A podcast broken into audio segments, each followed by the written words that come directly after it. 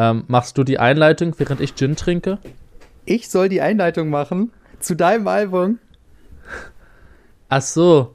Na egal, dann lass das einfach so drin. ähm, I have granted your leaders one week to surrender to the rule of doom. Or suffer total annihilation. Wir unterbrechen das Programm für eine Sondermeldung. Maskierte Rapper, staubige Beats, obskure Samples. Mit einem Wort Hip-Hop. Die Stars der neuesten Folge Plattenbau sind der durchtriebene Metal Fist The Terrorist, aka MF Doom, bewaffnet mit dem Mikrofon. An seiner Seite Madlib, der meisterhafte Beat Conductor, von dem man sagt, dass er aus jedem Land der Welt eine Platte hat. Und wir sind eure Gastgeber. Dennis, der von der deutschen Hip-Hop-Plattform Rappers in mehrfach als Autor abgelehnt wurde, und Jonas, der mit Rap ungefähr genauso viel am Hut hat wie Deutschland mit einer effektiven Impfstrategie. Zehrt eure Hip-Hop-begeisterten Freunde vor die Empfangsgeräte und nicht vergessen, bitte bei maximaler Lautstärke hören.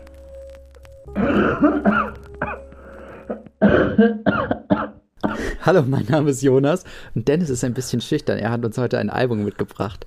Dennis ist nämlich ganz, ganz großer Rap-Fan. Er kommt nämlich selber auch tatsächlich aus den Ghettos und hat deswegen eine große Nähe zur Kunstform der Straße. ähm, aua, das Hallo, ich heiße Dennis. Ey, das klingt jetzt voll stereotypisch, aber das Witzige ist, dass meine Mom halt wirklich, als ich klein war, Agro Berlin gepumpt hat, als das gerade neu rauskam und hochkam und ich das auch damals schon mitgerappt habe und ich ihr auch ähm, CDs und ähm, Sido-Shirts aus der Zeit abgezogen habe. Und ich kann mich erinnern, wie sie noch Ferris MC gehört hat. Aber es geht heute nicht um Ferris MC oder Sido oder Schade. andere deutsche Rap-Gestalten, aber es geht um einen anderen Maskenrapper. Ähm, MF Doom, Aus Amerika, richtig. ja, aus Amerika. Äh, MF Doom, der kollaborierte mit Madlib, dem Beat Conductor, und zusammen waren sie Mad Villain. Äh, ja, es geht auf jeden Fall um Mad Villainy. Genau, es ist 2004 erschienen und ist quasi, wenn man es wirklich so sagen darf, das vielleicht wirklich wichtigste Rap-Untergrund, Rucksack, Boombap, Hip-Hop, Head, Real Keeper Album so seit den Nullerjahren. Kannst du Also- diese Vokabeln, die du gerade nochmal benutzt hast, näher definieren für Menschen, die vielleicht Also Rucksackträger, weil Backpack, das ist so eine klassische Bezeichnung für Hip-Hopper, ähm, die vor allem so Oldschool-Rap hören.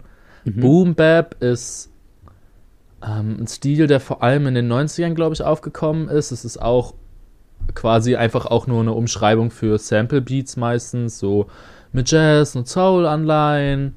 Also quasi nicht das, was Tupac gemacht hat, sondern das, was ähm, ja, Biggie oder Tribe Called Quest oder eben jetzt auch MF Doom und Madlib gemacht haben oder Jay Dilla oder der Wu-Tang Clan. Ähm, witzigerweise habe ich sogar am Vornherein zu diesem Album gelesen, dass es quasi vergleichsbar, äh, vergleichbar ist mit äh, Enter the 30, 36 Chambers von dem Wu-Tang Clan, was ja Anfang der 90er rauskam und das hier kam ja jetzt ähm, Anfang der Nullerjahre raus. Mich hat das tatsächlich Und, auch ja, gewundert, dass es 2000er schon sind, weil ich hatte immer das Gefühl, dass es ne- ein Ding der 90er ist und es klang auch beim ersten Reinhören für mich irgendwie nach 90ern. Mm, da- und da ist mir aufgefallen, dass ist- ich gar kein Gefühl habe dafür, wie die 2000er, die frühen 2000er klangmäßig klingen. Ja, da muss man natürlich auch dazu sagen, also wenn man halt ein bisschen drinne ist, dann merkt man, das Album ist halt definitiv kein 90er-Ding. Wobei man sagen muss, dass MF Doom, also der, der Rap-Part, schon sehr, sehr lange jetzt dabei ist. Also der hat ja angefangen ähm, Ende der 80er. Ähm, damals war er noch mit seinem Bruder Teil der Crew KDM Shay. Nee, nicht KDM Shay, verdammt, K KDM. Ähm, und die haben auch einen Plattenvertrag gehabt und waren so beeinflusst von so Leuten wie De La Soul. Und wenn man sich das reinhört, klingt es auch ganz anders als das, was er dann als MF Doom gemacht hat. Nur irgendwann ist dann halt leider sein Bruder bei einem Unfall gestorben. Und sie haben es zwar noch geschafft, das zweite Album so irgendwie fertig zu kriegen. Oder ich glaube, er hat es alleine gemacht. Aber das Label dachte sich so, ja, nee, das Album heißt Black Bastards und das Cover ist uns zu kontrovers. Ähm, ciao, Kakao. Und dann war der erstmal weg vom Fenster. Aber ist das Album nochmal irgendwie erschienen? Ähm, ich bin mir nicht sicher, ob es offiziell im Nachhinein erschienen ist, aber es, ist auf jeden, es gab auf jeden Fall Bootleg-Versionen. So, also das ist ja auch ähm, ja im, Untergrund, vor allem beim Rap, gang und gäbe, dass es Bootleg-Versionen von allen möglichen Sachen gibt. Gibt es ja aber auch im Rockbereich ebenso. Ich muss sagen, als du mir gesagt hast, äh, du möchtest Mad Villainy von MF Doom besprechen, da war ich erstmal ein wenig äh, verwirrt, weil als ich es dann nachgeschaut habe auf Spotify und so, da stand da auf einmal nicht MF Doom als Interpret, sondern da stand halt genau. ja auch Madlib, der Produzent, und ja. dann stand da nochmal Mad Villain. Es liegt ja daran, das ist der genau, Name des also, Duos. Also das ist, genau, das ist nämlich das Witzige bei MF Doom. Also, weil der hat sich dann nämlich in den 90er Jahren, hat er sich dann erstmal so ein bisschen, ähm, ja, irgendwo eingebunkert, ist auch weg aus New York. Also, ja, genau, der kam, glaube ich, aus New York, bin ich mir jetzt gar nicht so sicher. Aber der ist dann auf jeden Fall irgendwo anders hingezogen und hat dann erstmal an dieser Kunstfigur des MF Dooms gearbeitet und hat dann Operation Doomsday rausgebracht. Er ist auch quasi so einer der ersten richtigen Maskenrapper dann gewesen. Also heutzutage, beziehungsweise vor ein paar Jahren war das ja ganz normal, dass Leute sich plötzlich eine Maske aufgesetzt haben. Man denke in Deutschland nur an einen Lance Butters, an einen Crow, an einen Sido Stimmt. und wie sie alle heißen. Stimmt, die haben das auch und, alle gemacht. Ähm, das ist mir noch nie aufgefallen. Genau. also es so gibt bewusst. sogar einige Rap einige Rapper haben auch dann äh, rausgehauen. Äh, der einzige Rapper mit Maske, den ich respektiere, ist MF Doom. Ich weiß nicht mehr, wer es gesagt mhm. hat, aber war auf jeden Fall eine schöne Zeile. Ähm, genau, der hat diese Kunstform entwickelt und halt dieses Album gedroppt. Und das war dann halt auch was ganz anderes, als er vorher gemacht hat. Und das komplette Album oder fast das komplette Album dürfte von ihm selber produziert sein. Ähm, soll ich das erklären? Also dadurch, dass er halt schon so lange dabei war und sich so viel Zeit gelassen hat, hatte er schon dann ähm, man merkt halt auch, der, da passiert dann auch nicht mehr gefühlt so viel Entwicklung. Also der Charakter stand dann halt schon, das grundlegende Soundgerüst stand dann halt schon und einfach der Stil, den er fährt. Also das war dann so eine Mischung halt aus, ja, der von der Industrie und Gesellschaft ähm, verstümmelte, verkrüppelte, korrumpierte Superschurke mit dem Mikrofon in der Hand und begleitet von Soul-Samples mit seiner tiefen Stimme ganz seltsamen ähm, Beats auch für die Zeit gewesen, die aber auch sehr prägnant waren. Also, weil Doom-Stil, also, dass ich jetzt auch so viel jetzt über das erste Album rede, ist relativ wichtig im Kontext der Sachen, die, man, die er nämlich danach gemacht hat. Bei ihm geht es auch immer ganz viel darum, so obskure, abstrakte Drum-Loops und Samples zu nehmen und die Loops sehr verwendet oder sich, oder sich erstellt, die sind nicht wie bei den meisten so einen halben Takt lang oder so einen Takt lang, sondern die gehen manchmal so zwei Takte und länger. Das ist, ähm, sehr ungewöhnlich und sorgt auf jeden Fall auch für einen ganz eigenen Sound. Und obwohl er selber so unglaublich ähm, interessant als Producer war und natürlich auch als Rapper, hat er es halt geschafft, mit richtig vielen krassen anderen Produzenten zu kollaborieren. Mhm. Also ähm, mit, also Madlib ist jetzt nur eines der Beispiele, sage ich jetzt mal. Also ich würde nicht mal sagen, dass er sogar das berühmteste oder ähm, der krasseste von allen ist, mit denen er zusammengearbeitet hat, auch wenn mit ihm, finde ich, die besten Sachen kamen. Also Madlib hat, war, hat, ähm, kannte man auch vorher schon so ein bisschen im Untergrund, auch als Quasimodo oder Lord Quas. Ähm, ist bekannt als Beat Conductor, jemand mit einem sehr, sehr interessanten Sample-Geschmack.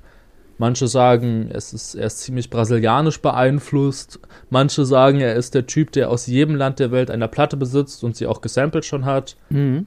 Und ähm, der bringt auch bis heute Platten raus, wo dann auch immer die ganze Sample-Community sich denkt, okay, Madlib hat gedroppt, so jetzt erstmal die nächsten paar Wochen erstmal gucken, dass wir alle Samples davon zusammenfinden. Ja, ich habe auch gesehen, dass hier auf einem Track sind wie viele Samples? Ich habe das, äh, das war doch äh, America's Bluntest. Der hatte unfassbar viele Samples. American Most Blunted.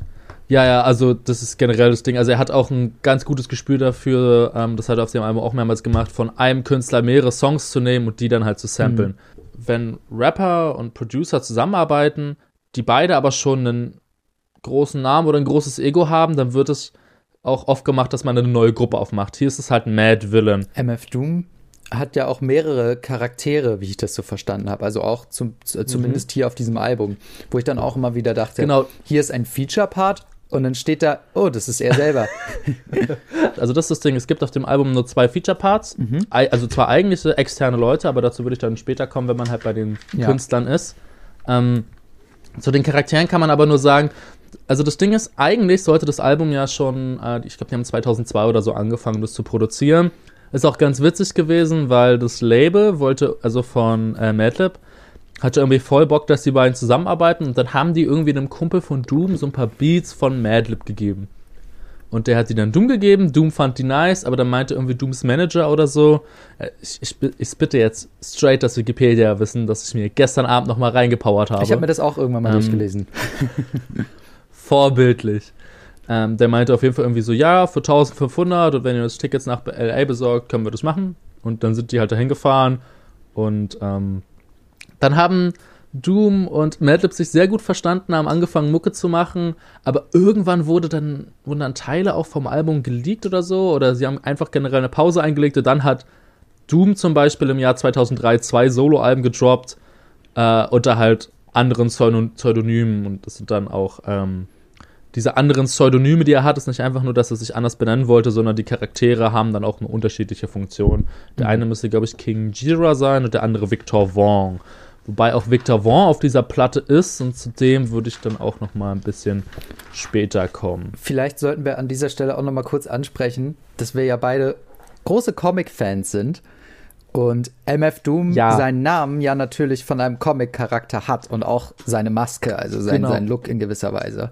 Und zwar von genau, und das ist Dr. Doom, dem Gegner der Fantastic Four. Und sein Alias Victor Vaughn ist auch von einer Comicfigur inspiriert, nämlich auch nochmal Dr. Doom, nämlich seinem ähm, normalen Namen. Ja, der heißt nämlich Victor von Doom mit vollem Namen.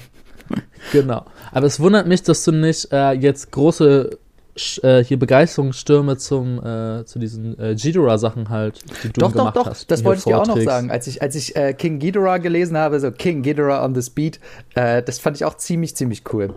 Äh, weil King Ghidorah ist ja natürlich ein, oder auch der gefährlichste Gegner von Godzilla. Und ich bin wahnsinnig großer mhm. Godzilla-Fan. Mhm.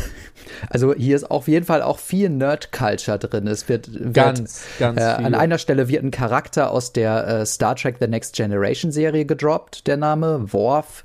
Ähm, mehrere Comic-Charaktere ja. und dann eben auch so jemand wie King Ghidorah. Ja, und das zieht sich auch durch viele von MF Dooms Alben, an denen er gearbeitet hat. Der Typ steht auch total auf die, also der hat ein bisschen zu viel vor der Glotze gesessen. Also ein bisschen arg zu viel, um das mal so auszudrücken. Ähm, genau. Aber irgendwann wurde das Album dann doch fertig. Und also das Ding ist, es gibt dieses, diese geleakte Demo-Version, die gibt es sogar, glaube ich, zu kaufen. Ich habe es jetzt nicht gehört.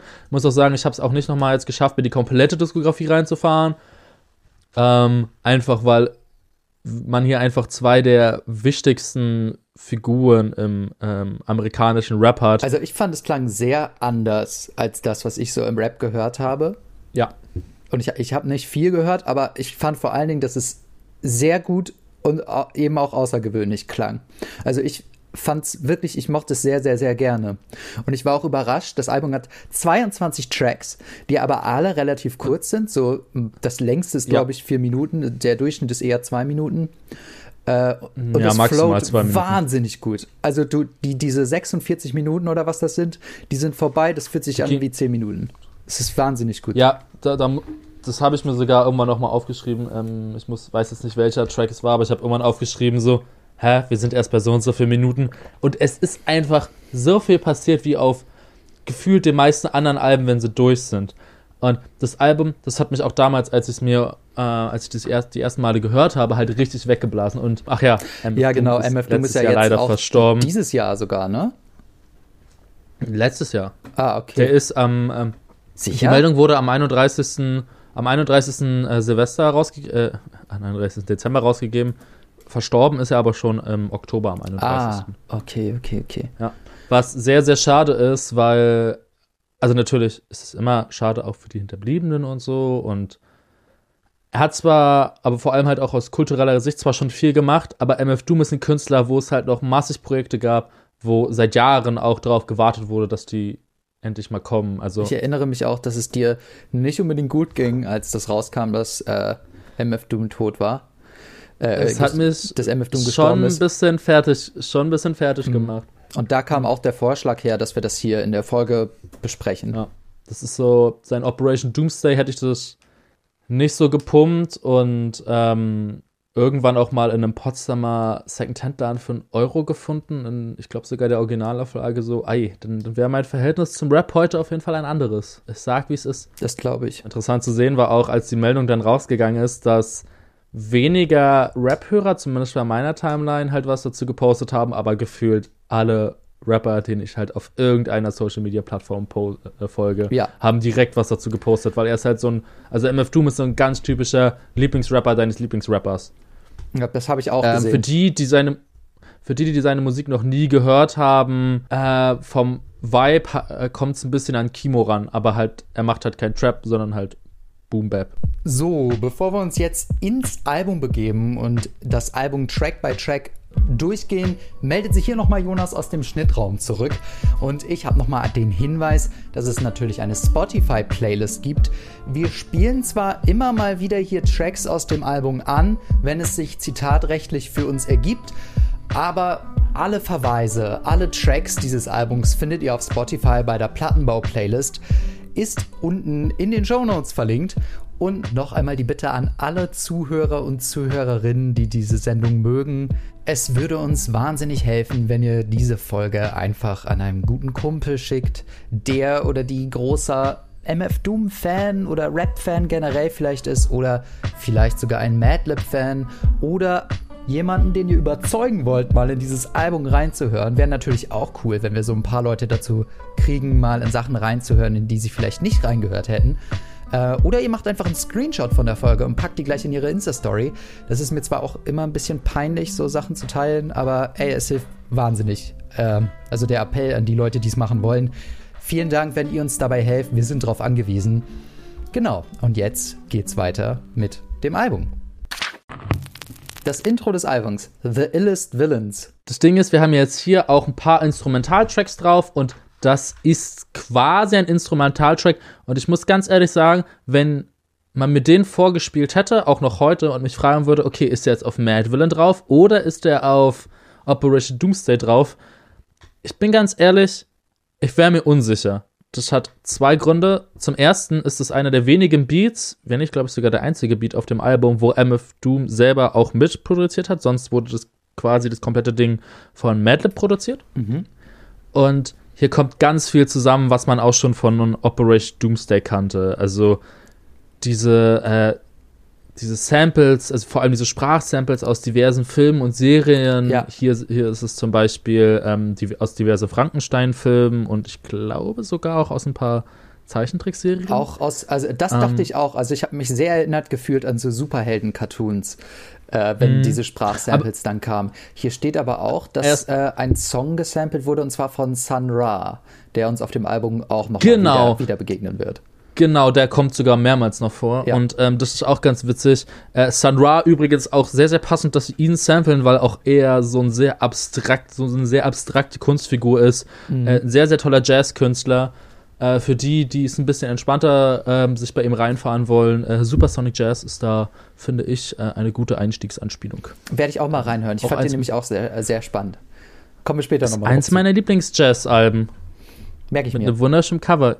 Ich werde es dir schicken nachher. Also äh, storymäßig kann man vielleicht Genau. sagen, das ist ein bisschen wie so, also es klingt wie so eine so eine alte, ja vielleicht Cartoon oder Radiosendung, wo die Geschichte von Ja, Superschurken erzählt wird. Ähm, Genau, darum geht es nämlich auftauchen. auch. Also das hat er nämlich auch schon äh, auf vorherigen Projekten gemacht, dass er halt verschiedene Sprachsamples genommen hat und die in einem neuen Kontext gesetzt hat, um quasi so, ich- nennt man das Ouvertüre, so die Einleitung halt zu liefern. also es sind ja auch teilweise Sätze dann zusammengefriemelt irgendwie, dass sie Sinn ergeben. Ja. So, da wird dann zum Beispiel auch das Wort Mad Villain aus da irgendwie reingeschnitten, was ja vorher in dem eigentlichen Text gar nicht drin ist. Genau. Und es ist ja, also mittlerweile siehst du ja da ja tausende Videos von so auf YouTube, wie Leute irgendwie ein Video nehmen und die Leute Sachen sagen lassen, die sie nie gesagt haben und daraus irgendwie was Neues zusammenschneiden. Ja, das heißt sich YouTube-Kacke. Mir ist, genau, also es ist mir erst beim zweiten Hören aufgefallen, dass es echt tatsächlich zusammengetaped wurde dann wahrscheinlich. Hier merkt man halt, dass ähm, sowohl Doom als auch Madlib wissen, was sie da an der MPC machen. Äh, was heißt MPC? Also es ist so eine Art Drumcomputer und Sampler. Also du Ah. hast so dieses ganz klassische Bild, du hast so einen Hip-Hop-Produzenten und der tippt da irgendwo immer wieder so rhythmisch drauf. Das ist meine MPC meistens, weil dann hast du so neun oder 16 Felder. Auf diese Felder kannst du einen Sound legen und wenn du da drauf drückst, triggerst ja, du den gut, dann weiß Sound. ich genau, was das ist. Das haben sie damals auch schon benutzt. Ich dachte, das wäre relativ neu. Das haben die, das haben, nee, nee, nee, nee, das ist auch schon ein Ding, das wurde in den 90ern schon benutzt. Ah, okay. Ist schon ganz lange, also ist schon ganz, ganz lange benutzt. Also dieser typische 90er Oldschool-Sound kommt halt durch eine MPC. Wir kommen zu Akkordeon. Fand ich sehr cool, weil wann hört man schon mal ein Akkordeon im Rap? Ja. Also, klingt richtig geil. Ja. Okay, das Sample ist hier von äh, Daedalus Experience. Also ich werde hier und da gegebenenfalls mal das Sample erwähnen, wenn ich Bock drauf habe. Mhm. Habe mir auch aufgeschrieben, richtig geiles Sample, quasi das Intro 2.0. Slip like Freudian, your first and last step to playing yourself like accordion. Also neben diesem coolen Ding auch, dass er ja auf einem Akkordeon rappt, was ja sowieso schon, was ja auch so ein typisches äh, Madlib-Ding ist, einfach richtig obskure Samples zu nehmen, ähm, sagt M äh, MF Doom am Ende ja auch nochmal, also halt, äh, also er hat auch noch eine Akkordeon-Line drin, ich habe es jetzt gerade nicht vor Augen. Ja, Ähm, ich mochte auch die Zeile Slip like Freudian, was ein bisschen gedauert hat, bis ich das verstanden habe, womit er halt freudscher Versprecher meinst. Slip like Freudian, Mhm. your first and last step to playing yourself like accordion. Ist dann yes, auch genau. die letzte Und das ist Line. halt das Ding. Also er gibt so inhaltlich gibt der Song auch quasi so diesen, auch von dem, was gerappt wird und wie gerappt wird, halt den Fahrplan vor. Also es sind kurze Songs. Es gibt kaum oder gar keine Hooks. Ja, obskure stimmt, Samples. stimmt. Mhm. Gar nicht aufgefallen, aber immer wieder Lines, wo du sagst, uh, auch eine meiner Lieblingslines, äh, don't touch the mic like it's AIDS on it. Yes, yes. Und das Coole an der Zeile ist nämlich auch, dass ähm, es sehr gut zeigt, wie Wortspiele funktionieren oder wie du halt einen Text aufbauen kannst. Also, ich habe ja auch mal mich an diesem Hip-Hop und Rap versucht und es ist jetzt nicht so schwer, einen Text zu schreiben, der halt, keine Ahnung, so ein 16-Zeiler mit, ja, so sagen wir, 8 bis 16 coolen Aussagen. So, das Ich- kann man machen. Ich habe leider keine Ahnung hin. von Technik, aber ich habe auch das Gefühl, dass es relativ, relativ leicht ist. Wenn, also das ist halt ein Handwerk, das kannst du auch lernen. So Ja. mit ein bisschen Kreativität und Eloquenz funktioniert es. Aber der Unterschied dann beispielsweise hier ist, dass äh, natürlich zum Beispiel die Wortspieldichte hier wesentlich größer ist. Also hier geht's dann, vor- hier sind es vor allem religiöse Bilder und auch so Rap-Bilder in dem Song. Aber dass es Konzepte gibt, die dann immer wieder innerhalb des Songs aufgegriffen werden. Also dieses Ja. zum Beispiel ist es hier so ein bisschen das Thema Heroin. Also es wird ja gesagt, man soll ja die Nadel nicht anfassen, so als, als Auch hätte sie dieses AIDS oder Don't so. touch the mic ist ja auch etwas, was öfters auftaucht. So er ist der mit dem Mikro, er, er spricht Ge- quasi. Genau, dann gibt es auch noch diese Bring His Own Needle Line, was ähm, zum einerseits auch wieder so ein bisschen Heroinbezug haben könnte, aber auch eine Doppeldeutigkeit ist, weil, also, weil ähm, wenn du auf der Bühne stehst, bringen manche Leute halt ihre eigene Nadel mit für die Plattenspieler. Ah, oh, Und das dann ist gibt's, clever. Gibt's. Ja, das habe ich mal gesehen bei einem Retro-Gott und äh, Halkoden-Auftritt.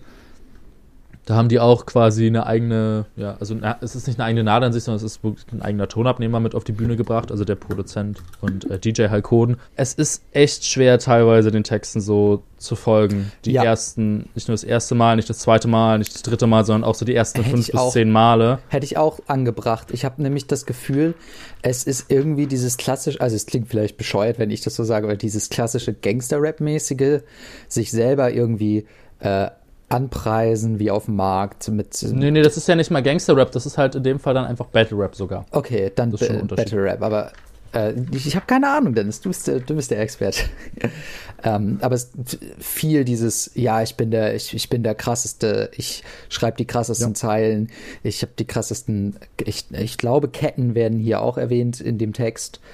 Ähm, aber die Art und Weise, wie es geschrieben ist, ist schon sehr, sehr, sehr, sehr kryptisch. Es fällt schwer, dem Ganzen zu folgen und ich konnte ihm lyrisch auch nicht so viel abgewinnen, was mich vielleicht in manch anderem Fall auch abgeturnt hätte. Aber hier war das überhaupt nicht so. Es hat einfach Spaß gemacht zu gucken, wie er die Zeilensprünge aufbaut, über äh, Ja. wie die wie die Reime aufgebaut sind, die Wortspiele. Das ist das macht einfach Spaß, dem zuzuhören, ohne dass du dem inhaltlich folgen kannst.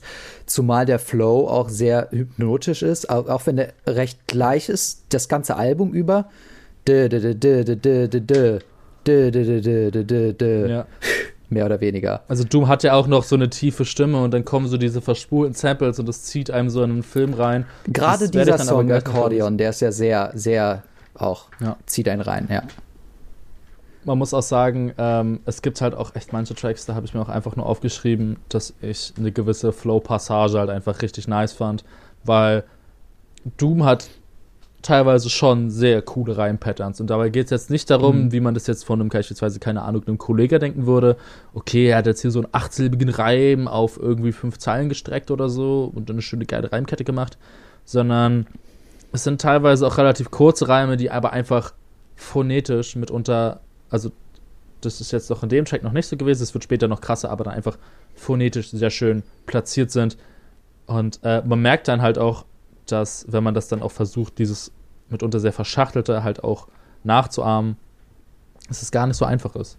Also das ist eine Platte, in die, und das zeigt jetzt auch schon der erste Track, in die man sich auch sehr stark reinnörden kann.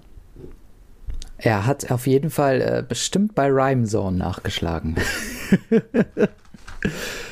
Na, ich bin immer wieder. Ich bin, Ei, na, ich bin, ich bin, immer, wieder, ich bin immer wieder beeindruckt, weil, also manchmal mache ich das selber tatsächlich, wenn ich, wenn ich versuche, einen Text zu schreiben nach einem bestimmten Wort, schaue ich auf Rhymezone nach. Also er hat das hundertprozentig nicht gemacht. Ich finde es, ich finde aber gerade diese Webseite so unfassbar unzureichend, weil die keine cleveren Reime hat. So Allophone Genau, und weil so. die Phonetik, die Phonetik fehlt. Und das Genau, ist ein Ding, und- wenn ich auch. Und was du auch nicht vergessen darfst, Dialekte, Umgangssprache. Ja. Und was du ja, Ja. auch machen kannst, das Phrasing verändern äh, von Worten, so dass Genau. es sich reimt, obwohl es sich das vielleicht normalerweise nicht tun würde. Und das ist hier auch Das ist halt ganz, ganz stark. ist auch ganz witzig, wenn man mit Leuten über Rap und vor allem dann auch mal so über Reime redet, die halt nicht aus dem Rap kommen und die dann sagen so, hä, das ist ja gar kein Reim, das ist ja voll, das ist ja voll furchtbar und so. Und dann versuchst du denen zu erklären, dass ein Reim so viel mehr sein kann, als nur, dass er auf dem Blatt funktioniert. Und wenn du ihn klar und deutlich, beispielsweise, ja, schön klassisch deutsch aussprichst, sondern dass da halt einfach auch viel mehr hinter sein kann. Und ja, das ist, es ist jedes Mal ein Kampf. Meat Grinder, mit einer, der eine sehr coole Bassline hat. generell, äh, das Sample ist schon sehr, sehr nice. Man merkt am ersten Track ganz gut, wo es halt so, also was halt so skillmäßig, ähm, wo es hingehen soll. Und Meat Grinder zeigt, finde ich, ein bisschen mehr so, was auch der Vibe einfach beim Aufnehmen war. Weil sich das auch teilweise. Also es beginnt ja eigentlich auch erst natürlich mit einem Frank Zappa Sample. Ähm, und dann geht es erstmal los mit so einem Zug vom Joint.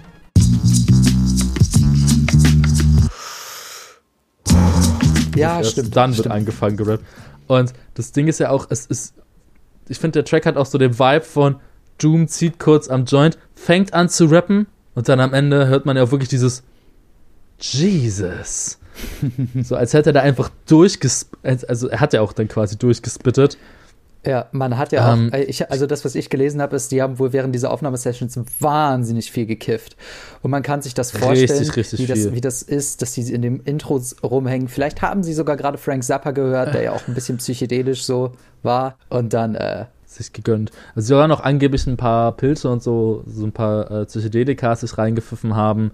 Ähm, was übrigens ein, der, an, der, äh, an der Stelle ein witziger Funfact zur Doom-Diskografie nach diesem doch sehr verkifften Album, ähm, die Juice, hat- Juice hat es, glaube ich, irgendwie beschrieben aus, nachdem Doom der äh, Grashölle von Madlib äh, entflohen ist, hat erstmal der Hunger, also die so eine Fressattacke eingesetzt, die man ja beim Kiffen dann mitunter doch hat. Und dann hat Dann er das Album. MF, äh, MF, MF Food rausgebracht, wo er quasi so. nur über Essen rappt. ich dachte, das ist jetzt eine Überleitung zum nächsten Song Bistro, weil im Bistro gibt es ja auch was zu essen.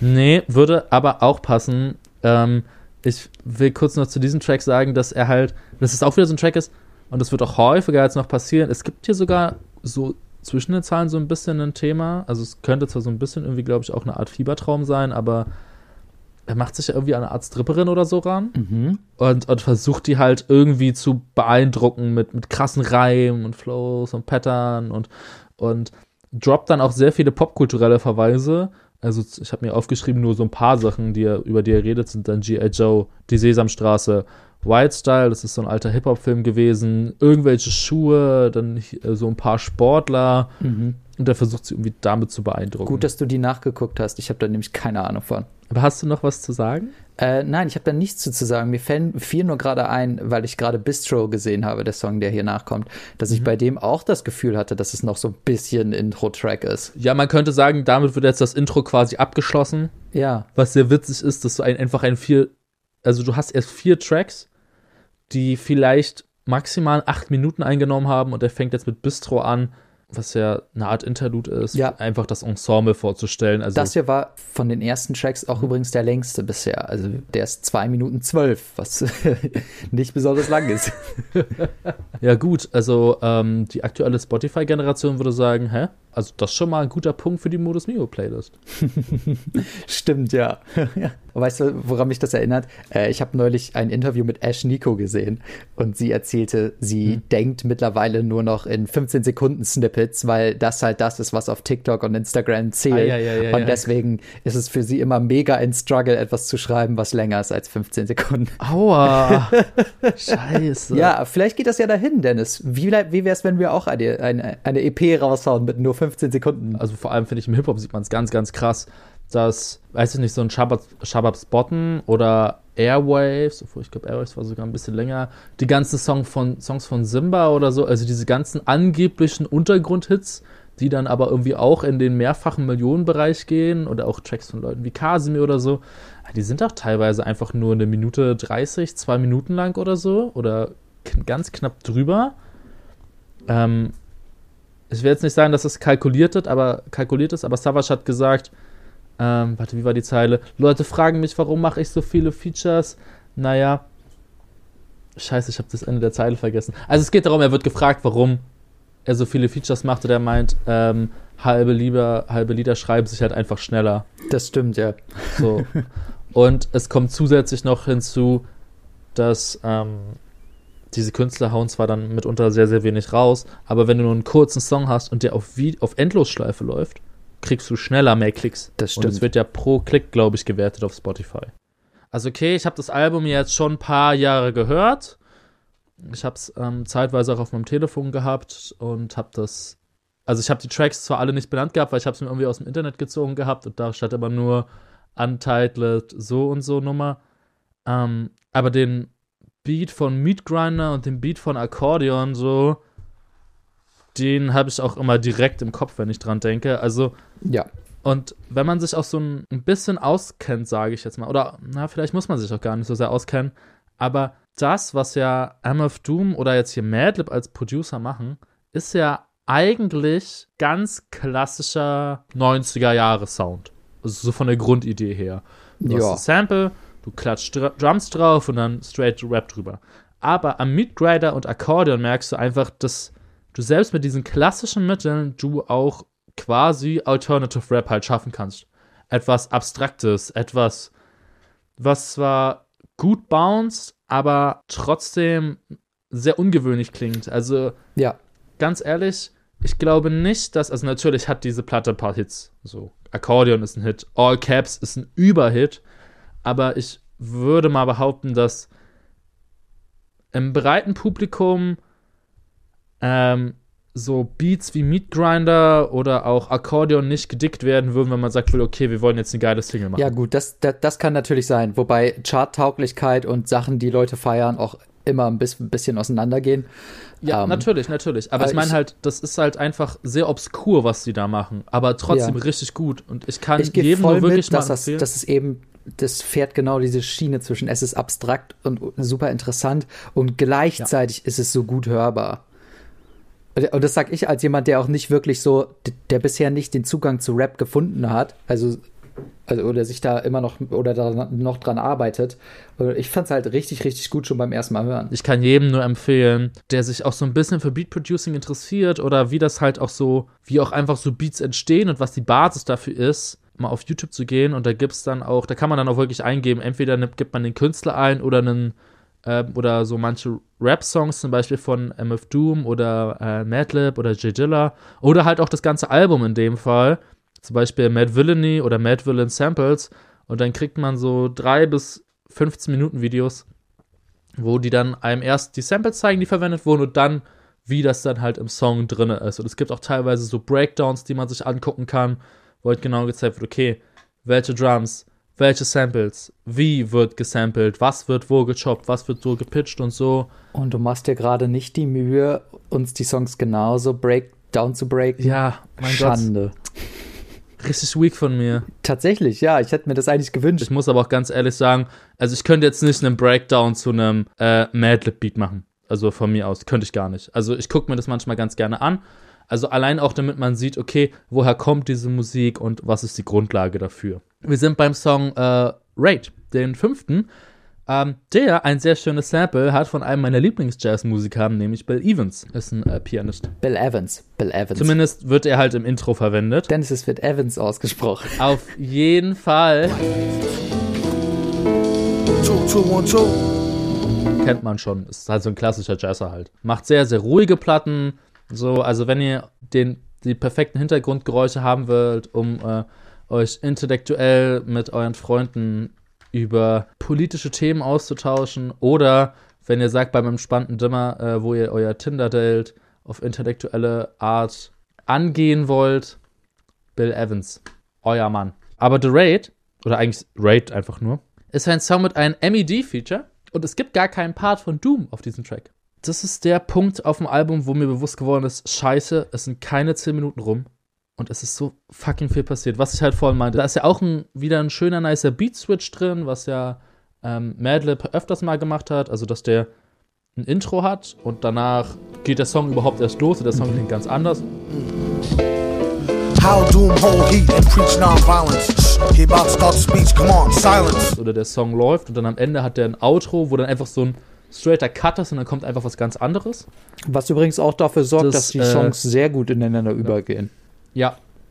Ja, ja. Und ähm, vor allem vermeidet man damit, finde ich, ein Problem, das auch viele Rap-Alben haben, nämlich, dass sie sehr lang sich anfühlen. Also so richtig. Und du hast viel lang. Abwechslung drin. Also das Album geht ja auch nur 46 Minuten. Das ist für ein Rap-Album jetzt nicht super kurz, aber es ist halt auch nicht wirklich lang. Und ja, wir müssen es natürlich wie in jedem Podcast erwähnen, Jonas und ich sind äh, traurige ADHSler, die halt einfach alle 10 Sekunden ein neues, einen neuen Sound brauchen, um bei der Stange gehalten zu werden. Ja, äh, wobei ich auch, äh, als Hintergrundmusik gefallen mir auch repetitive, einfache Sachen sehr, sehr, sehr gut. Aber das, dann mache ich halt nebenbei irgendwas. Und dann dürfen auch keine Lyrics dabei sein, weil sonst bin ich zu sehr abgelenkt von was da passiert. Deswegen, und ich finde, das macht das Album halt sehr, sehr gut. Also da passiert halt echt viel und du merkst halt, okay, es ist wirklich kein Doom-Album, sondern es ist wirklich ein Mad Villain-Album, weil Madlib auch ein ganz, also er ist nicht nur, ja, hier, da, Soundteppich, sondern er ist auch eigener, also er ist halt auch wirklich ein Künstler auf diesem Album. So, nicht nur ein Dienstleister, sondern halt wirklich auch ein eigener Künstler, der sich halt auch auslie äh, auslebt und halt auch seinen Raum hat. Und äh, in dem Zusammenhang jetzt auch hier ein anderes Feature drauf hat. Ähm, wie fandest du den, den besagten Herrn Rapper? Ich habe es nicht mehr so Feature. genau im Kopf tatsächlich. Ich habe ihn aber geliked. Allerdings, Ja. also man kann ja auf Spotify Songs liken, ne? Allerdings habe ich auch so gut wie jeden Song geliked. Also ich fand, fand das Album wirklich insgesamt sehr gut. Aber ich habe es leider nicht im Kopf. Es tut mir leid. Äh, ich habe aber jetzt gerade noch mal kurz reingehört. Sehr guter Track. Auch wieder ein sehr cooles, funky Sample, das gute Laune macht. Also der Doom-Part an sich ist halt wieder cool, also er hat ein paar schöne Momente. Ähm, vor, allem der An vor allem der Anfang mit How, äh, warte, ich lese die Zeile nochmal vor. How Doom hold the heat and preach non-violence. Shh, he's about to start a speech. Come on, silence. Was ähm, wieder mehrere coole Sachen hat. Also ich fühle mich daran erinnert, dass ich zum Beispiel irgendwann mal ein YouTube-Video gesehen habe, wo Retro-Gott über seine Lieblings-Rap-Zeile redet. Die ist auch von MF Doom. Da sagt er nämlich, äh, I say to myself, uh, shut the fuck up. Und diese Selbstgespräche, die hat Doom so ein bisschen häufiger, wobei man natürlich auch hier sagen könnte, okay, ähm, hier beschreibt er quasi ein Szenario, dass er halt beobachtet wird von irgendeinem Publikum. Aber ich, ich finde halt diese erste Zeile, How Doom hold heat and preach non-violence, und dann aber den Text über und dann auch das Feature greift das so ein bisschen auch auf. Und im restlichen Album kommt es auch vor immer wieder auch so Waffenvergleiche halt, die ja im Rap auch gang und gäbe sind, weil die Feder ist auch ein Schwert oder das Mikrofon auch nur eine Waffe, mit der man schießt. Ei, ist das gerade peinlich, weil ich habe mir wirklich die ersten vier Zeilen so rausgeschrieben, sogar extra bei dem Song, weil ich die so cool fand. weil zum Beispiel dann in Zeile 2, also 3 und 4, äh, On one starry night I saw the light. Dieses äh, Starry Night ist ähm, ein Van Gogh-Gemälde. Hier sind auch noch andere Shoutouts in dem Part von MED. Clint Eastwood wird referenziert. Kobe Bryant, der Basketballer. Genau. Dann wird der Hulk referenziert. Genau, also hier werden sehr viele Persönlichkeiten referenziert. Nur das Witzige ist, on one starry night I saw the light. Die haben irgendwann mal in einer Albumproduktion gesagt, dass sie irgendwie das Licht gesehen haben, also so einen erleuchtenden Moment gehabt haben, weil sie halt, naja, sich die ein oder andere Substanz in äh, das System geballert haben. Was noch cooler wird, er berichtet quasi von diesen Treffen mit Madlib und sagt, hear the voice that sound like Barry White. Said, sure, you're right. Das ist auf mehreren Ebenen eine richtig, richtig coole Zeile. Also zumindest für mich. Also mal abgesehen davon, dass ich Barry White großartig finde. Ja, ich habe ich hab auch erahnt, dass da irgendwas Großartiges noch drin steckt, aber ich habe leider zu wenig Ahnung, als dass ich das nachvollziehen konnte. Jetzt kommt, das, jetzt kommt das Ding. Erstmal, Sure, You're Right ist ein Song mhm. von Barry White. Oder irgendwie, es gibt einen Song, der so ähnlich heißt, wo es dann auch wieder um Phonetik geht. Aber Barry White hat eine sehr tiefe Stimme. Madlib hat auch eine sehr tiefe Stimme. Der Vergleich halt von Barry White und Madlib ist halt zum einen wegen der Stimme sehr cool, aber weil sie in ihrem Genre halt auch absolute Schwergewichte sind, die man schon miteinander vergleichen kann. Ich will aber abschließend zum Track jetzt vielleicht einfach nur noch kurz sagen, dass das Feature zwar eine Auflockerung hier bietet, aber textlich doch sehr abfällt fällt. Ja. Es, weil es wesentlich simpler ist als das, was Doom raushaut. Gibt zwar eine kurze Atem, Atempause, muss man natürlich auch sagen, weil die Dichte von Doom halt echt heftig ist. Und dazu kommen dann halt auch noch die, ähm, die Beats, die einen ja irgendwo in gewisser Weise auch fordern, weil es ja nicht nur so stumpfe Standard-Boom-Bap-Beats sind, sondern äh, schon halt was abstrakter.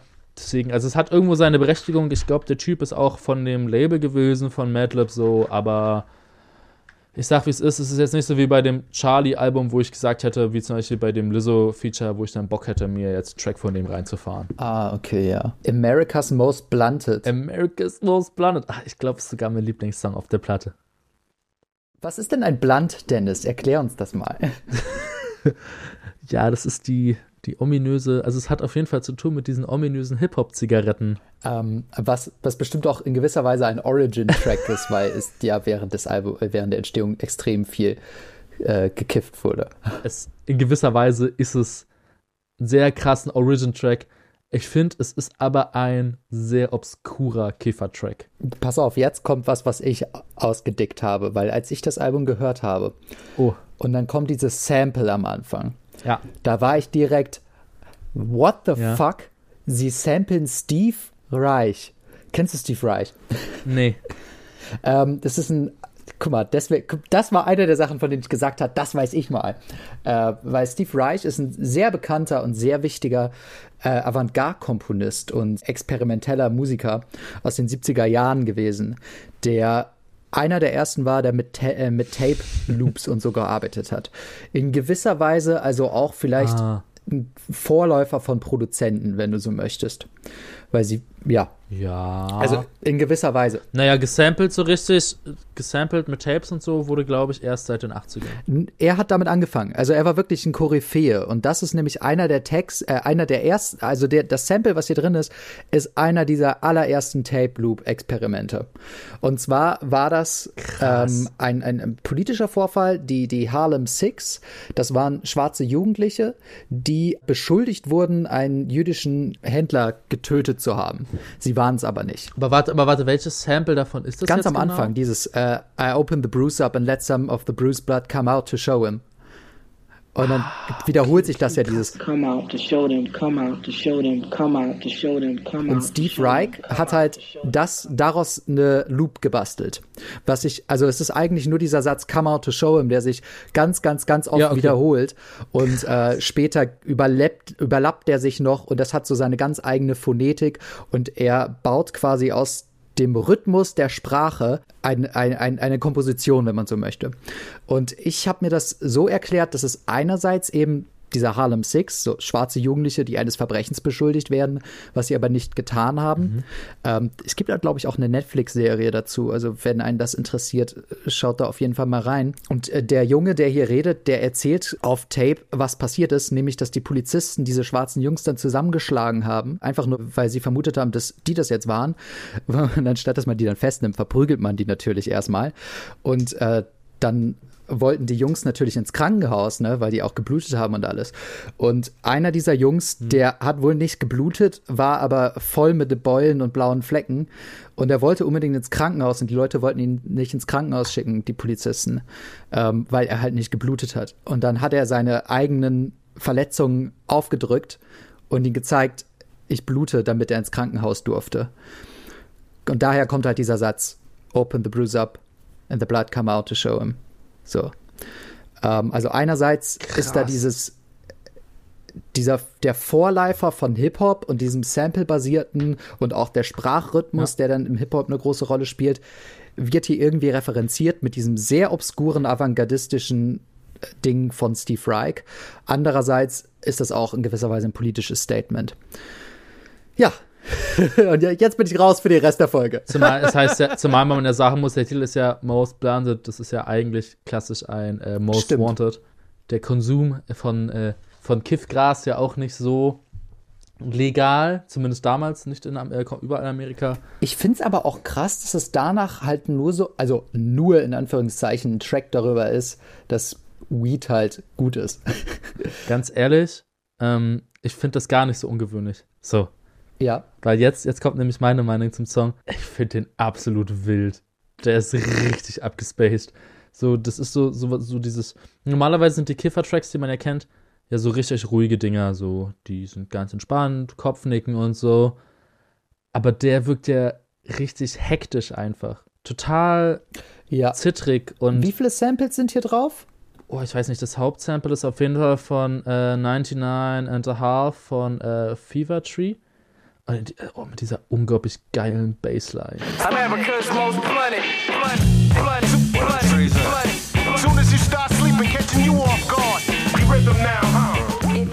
Huh? Oh, Alter, diese Bassline.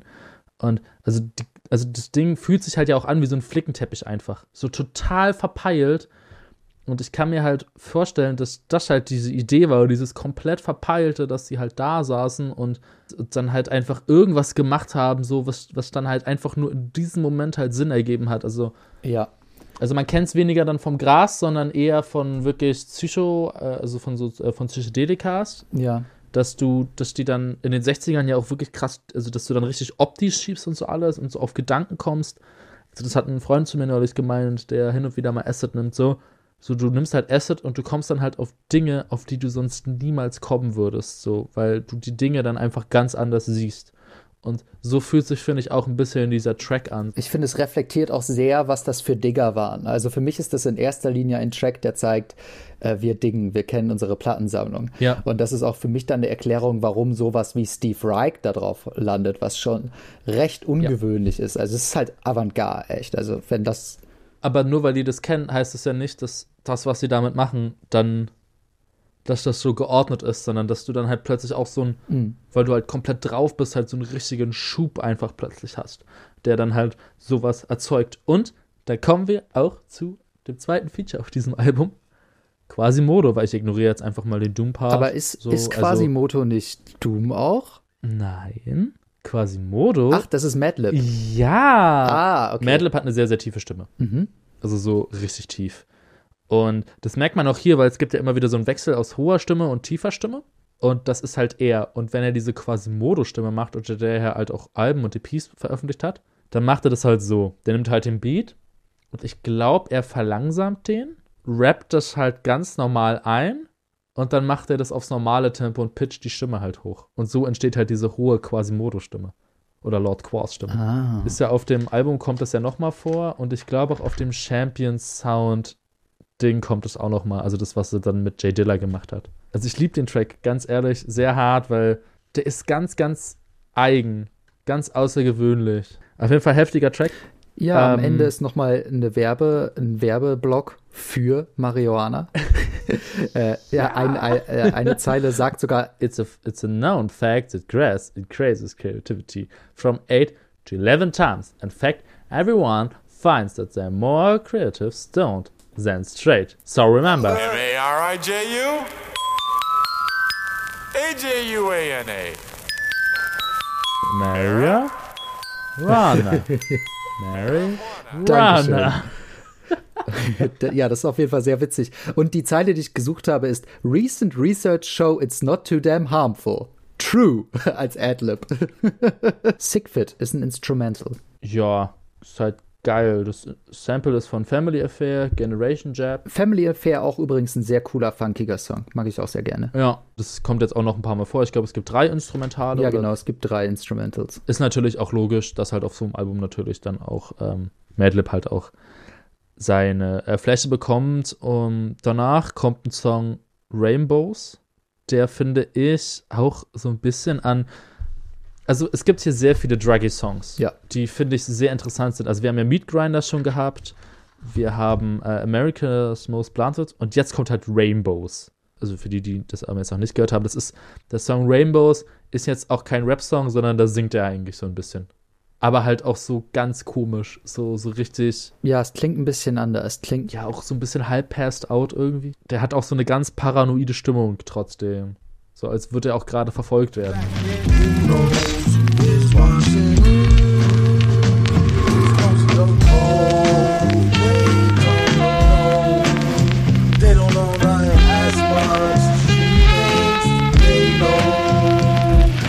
Wolltest du noch was sagen?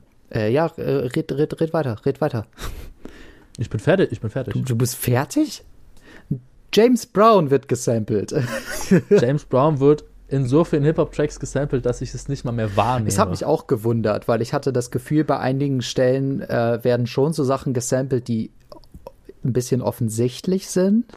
Ja, also sagen wir mal so, James Brown zu samplen ist halt jetzt, also ich nehme das halt inzwischen halt wirklich gar nicht mehr wahr.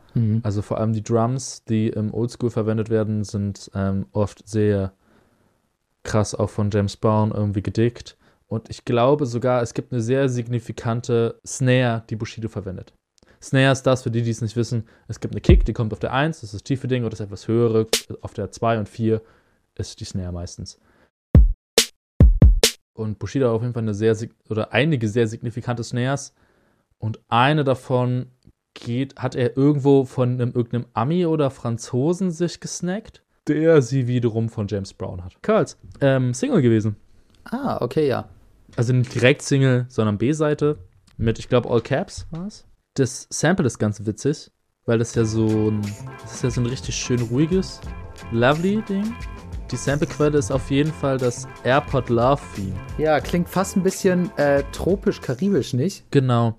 Und ähm, ich finde das ganz witzig, den Kontrast zwischen dem Beat, den, er, äh, den Madlib hier liefert, und Doom, der hier das erste Mal, also auf Rainbow ist ja irgendwo auch schon so ein bisschen, aber hier jetzt doch ein bisschen ernster wird und über seine Vergangenheit redet, dass er eine schwere Kindheit hatte und ähm, ja auch diese ganzen KMD-Geschichten. Oh, was, KMD oder KDM? Ach, verdammt, vielleicht habe ich es am Anfang auch falsch gesagt.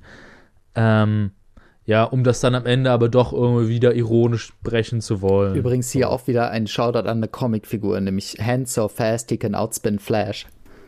Geht's um The Flash? Äh, entweder geht es um The Flash, es könnte aber auch Grandmaster Flash sein. Könnte auch beides heißen, was wieder für seine lyrischen Fähigkeiten spricht. Ja, doch, das ist eine Doppeldeutigkeit. Also, weil das Ding ist, Fla Grandmaster Flash ist dafür bekannt gewesen. Puh, der war, der war auf jeden Fall gut. Also, der hat doch, glaube ich, drei, teilweise drei Turntables gleichzeitig bedient. Krass. Ja, und Flash halt Comic-Charakter, der sehr schnell rennen kann. Mein Lieblings-Superheld. Wirklich jetzt? Nein, Quatsch. Als nächstes Song 10 ist auch Instrumental, Do Not Fire. Das hat er auf dem Album ein bisschen häufiger gemacht. Er hat ähm, ein paar Mal indische Künstler gesampelt. Hier hat er das aber garniert mit Street Fighter Sounds, was ganz witzig ist, aber auch gut passt, wenn man auch nochmal ans Intro zurückdenkt, so. Wo er dann auch diese Sprachsamples waren und so ein paar Schreie und sowas. Zu, so viel zum Thema, er hat eine Platte aus jedem Land. Hier steht aber auch, also auf Genius steht jetzt, Thriller wurde gesampelt und ich habe nach diesem Sample gesucht. Ich bin mir nicht sicher, ist es vielleicht aus diesem Musikvideo? Nee, man, man, man guckt bei Samples nicht auf Genius, sondern dann guckt man auf Who Sampled. Es tut mir leid, das weiß ich nicht, aber gut, dass du es nochmal für unsere Zuhörer Dilettant. sagst. Ich hab's dir locker dreimal schon gesagt, du Dilettant. Also wirklich. Und mit sowas muss ich ja arbeiten. Richtig frech. Okay, aber trotzdem, äh, ist da Thriller drin oder nicht? I don't know. Als ob ich die Samples so krass gegoogelt hätte. Ich weiß es nicht mehr. Mann, Jonas, ich habe mir den Song bestimmt, glaube ich, um 3.30 Uhr oder um 4 Uhr angehört. Es tut mir leid, dass ich, dass ich annehme, dass du Ahnung hast von dem, was du tust. Mach ich ja, nie wieder. Auf, hallo. Gib mir trotzdem mein Gehalt. So, elfter Song, weil jetzt geht's nämlich auch um Geld. The Money Folder. Äh, ja, kann es sein, dass äh, das aus einer anderen Perspektive gerappt ist, von einem Charakter wieder? Weil er spricht auf jeden Fall von sich selber in der dritten po äh, Person. Aber das hat er ja auch schon häufiger gemacht. Okay, Also, ja. dass er von sich in der dritten Person redet. Also, das ist auch so ein ganz typisches Ding. Ich find's clever, dass, weil das Intro sagt hier, The villain took on many forms. Und das ist ja eigentlich einfach nur mal schnell zusammengefasst, was MF Doom eigentlich ist mit seinen ganzen verschiedenen Alter Egos. Also hier fängt es dann jetzt auch wirklich an, wo so langsam man merkt, okay, das sind alles immer noch coole Songs. Also die Details sind immer noch sehr, sehr spaßig, aber es setzt so eine gewisse, so eine leichte Repeta äh, Repetation ein. Ja, äh, wobei ich, mich das hier überhaupt nicht stört. Hier übrigens auch die Zeile, äh, they flipped it like Madlib, did an old jazz standard. Ja. Und das hier ist ja wieder so, ein- so ein schönes jazziges Sample. Ja, stimmt, genau. Und dann kommt dieser coole Break, oder? I don't think we can handle a style so rancid. He flipped it like Madlib did the old jazz standard. Mm, Das war wirklich cool. Das war halt auch, da merkst du halt, das ist halt wirklich dann ein Kollabo-Ding wieder. Also das habe ich jetzt schon ein paar Mal gesagt, aber das ist dann halt wirklich cool, wo du merkst, okay, es ist nicht nur, du kaufst sich irgendwo mal einen Beat, so, oder also, also, also für die, die es nicht wissen. Es läuft ganz oft halt so ab, dass ähm, du zum Producer gehst, du kaufst da einen Beat, also du pickst den, dann kaufst du da in verschiedenen Rechtestufen und dann rappst du da einfach drauf. Wenn der Producer halt dein Atze ist, so, dann haust du halt die Line raus und er so, oh, warte kurz, ich mache da jetzt einen Break. Zumal dieses Breaks einbauen ja sowieso total das Madlib-Ding ist. Das ist auch noch cool. Man merkt schon auch, dass sie sehr eng zusammengearbeitet haben. Also eine Sache, die mir sehr gut gefallen hat, ist die Stelle halt äh, Own his own microphone, bring it every way go, so, can, so we can bring it to you live in stereo. An, an der Stelle pannt er dann halt auch die Lyrics so, dass es halt Stereo ist. Ne? Und äh, da Genau. freuen sich natürlich die Leute, die damals über Kopfhörermusik gehört haben. Wobei 2004 ist das ja, Ja, schon oder die halt und gäbe. größere, oder die halt Boxen haben, die Oder ein paar Meter Boxen, auseinander ja. stehen. So. Ist auf jeden Fall auch ein cooles Stilmittel, das man halt auch nutzen kann, ähm, wenn man halt entsprechend halt produziert. An dieser Stelle möchte ich Nepomuk zitieren. Ja, seit die linke Box kaputt ist, scheppern die Beats noch ein bisschen mehr. Äh, Also dieser Track, das ist so ein bisschen für mich, Doom stellt sich selber so ein bisschen vor. Also man, das vielleicht, das ist seine Tinder-Bio vielleicht. So ein bisschen. Ah. Bisschen lang, aber Aber es hä, aber ist nicht gefühlt die Hälfte seiner Tracks auf dem Album eine Tinder-Bio für sich? schon. Aber weil hier das- ist es schon, äh, bisschen auffälliger, weil, so, jetzt kann ich es nämlich endlich sagen, das Ding ist, wir sind bei der Hälfte des Albums und der, die Introphase, die große, der große kreative Bereich, auch wenn der Rest auch noch chillig vor Kreativität strotzt, ist jetzt erstmal vorbei. Jetzt kommt halt ganz viel, ähm, jetzt nicht, dass es unbedingt repetitiv wird, aber die klassischen Elemente, die sie auf dem Album bis jetzt gezeigt haben, werden jetzt fortgeführt. Doom splittet krasse Parts, Madlib haut halt kontinuierlich krasse Beats aus, hin und wieder auch so ein paar Spielereien, die halt wirklich aufeinander abgestimmt sind, so. Aber ich sag mal, die große Entdeckungsreise des Albums ist, nimmt jetzt auf jeden Fall erstmal so ein bisschen ab. So, also natürlich, der nächste Track und der auch da drauf sind auch zwei, die mir auch sehr viel Spaß gemacht haben, aber es nimmt danach jetzt erstmal so ein bisschen ab, muss ich leider sagen. Was jetzt nicht heißt, dass die Tracks schlechter sind. Sind immer noch auf einem extrem guten Niveau. ja, an der Stelle könnte es jetzt auch langweilig werden, aber die Beats und die Atmosphäre tragen halt. Genau. Also es ist, es ist, es ist nicht zu lang. Das macht es halt sehr verdaulich.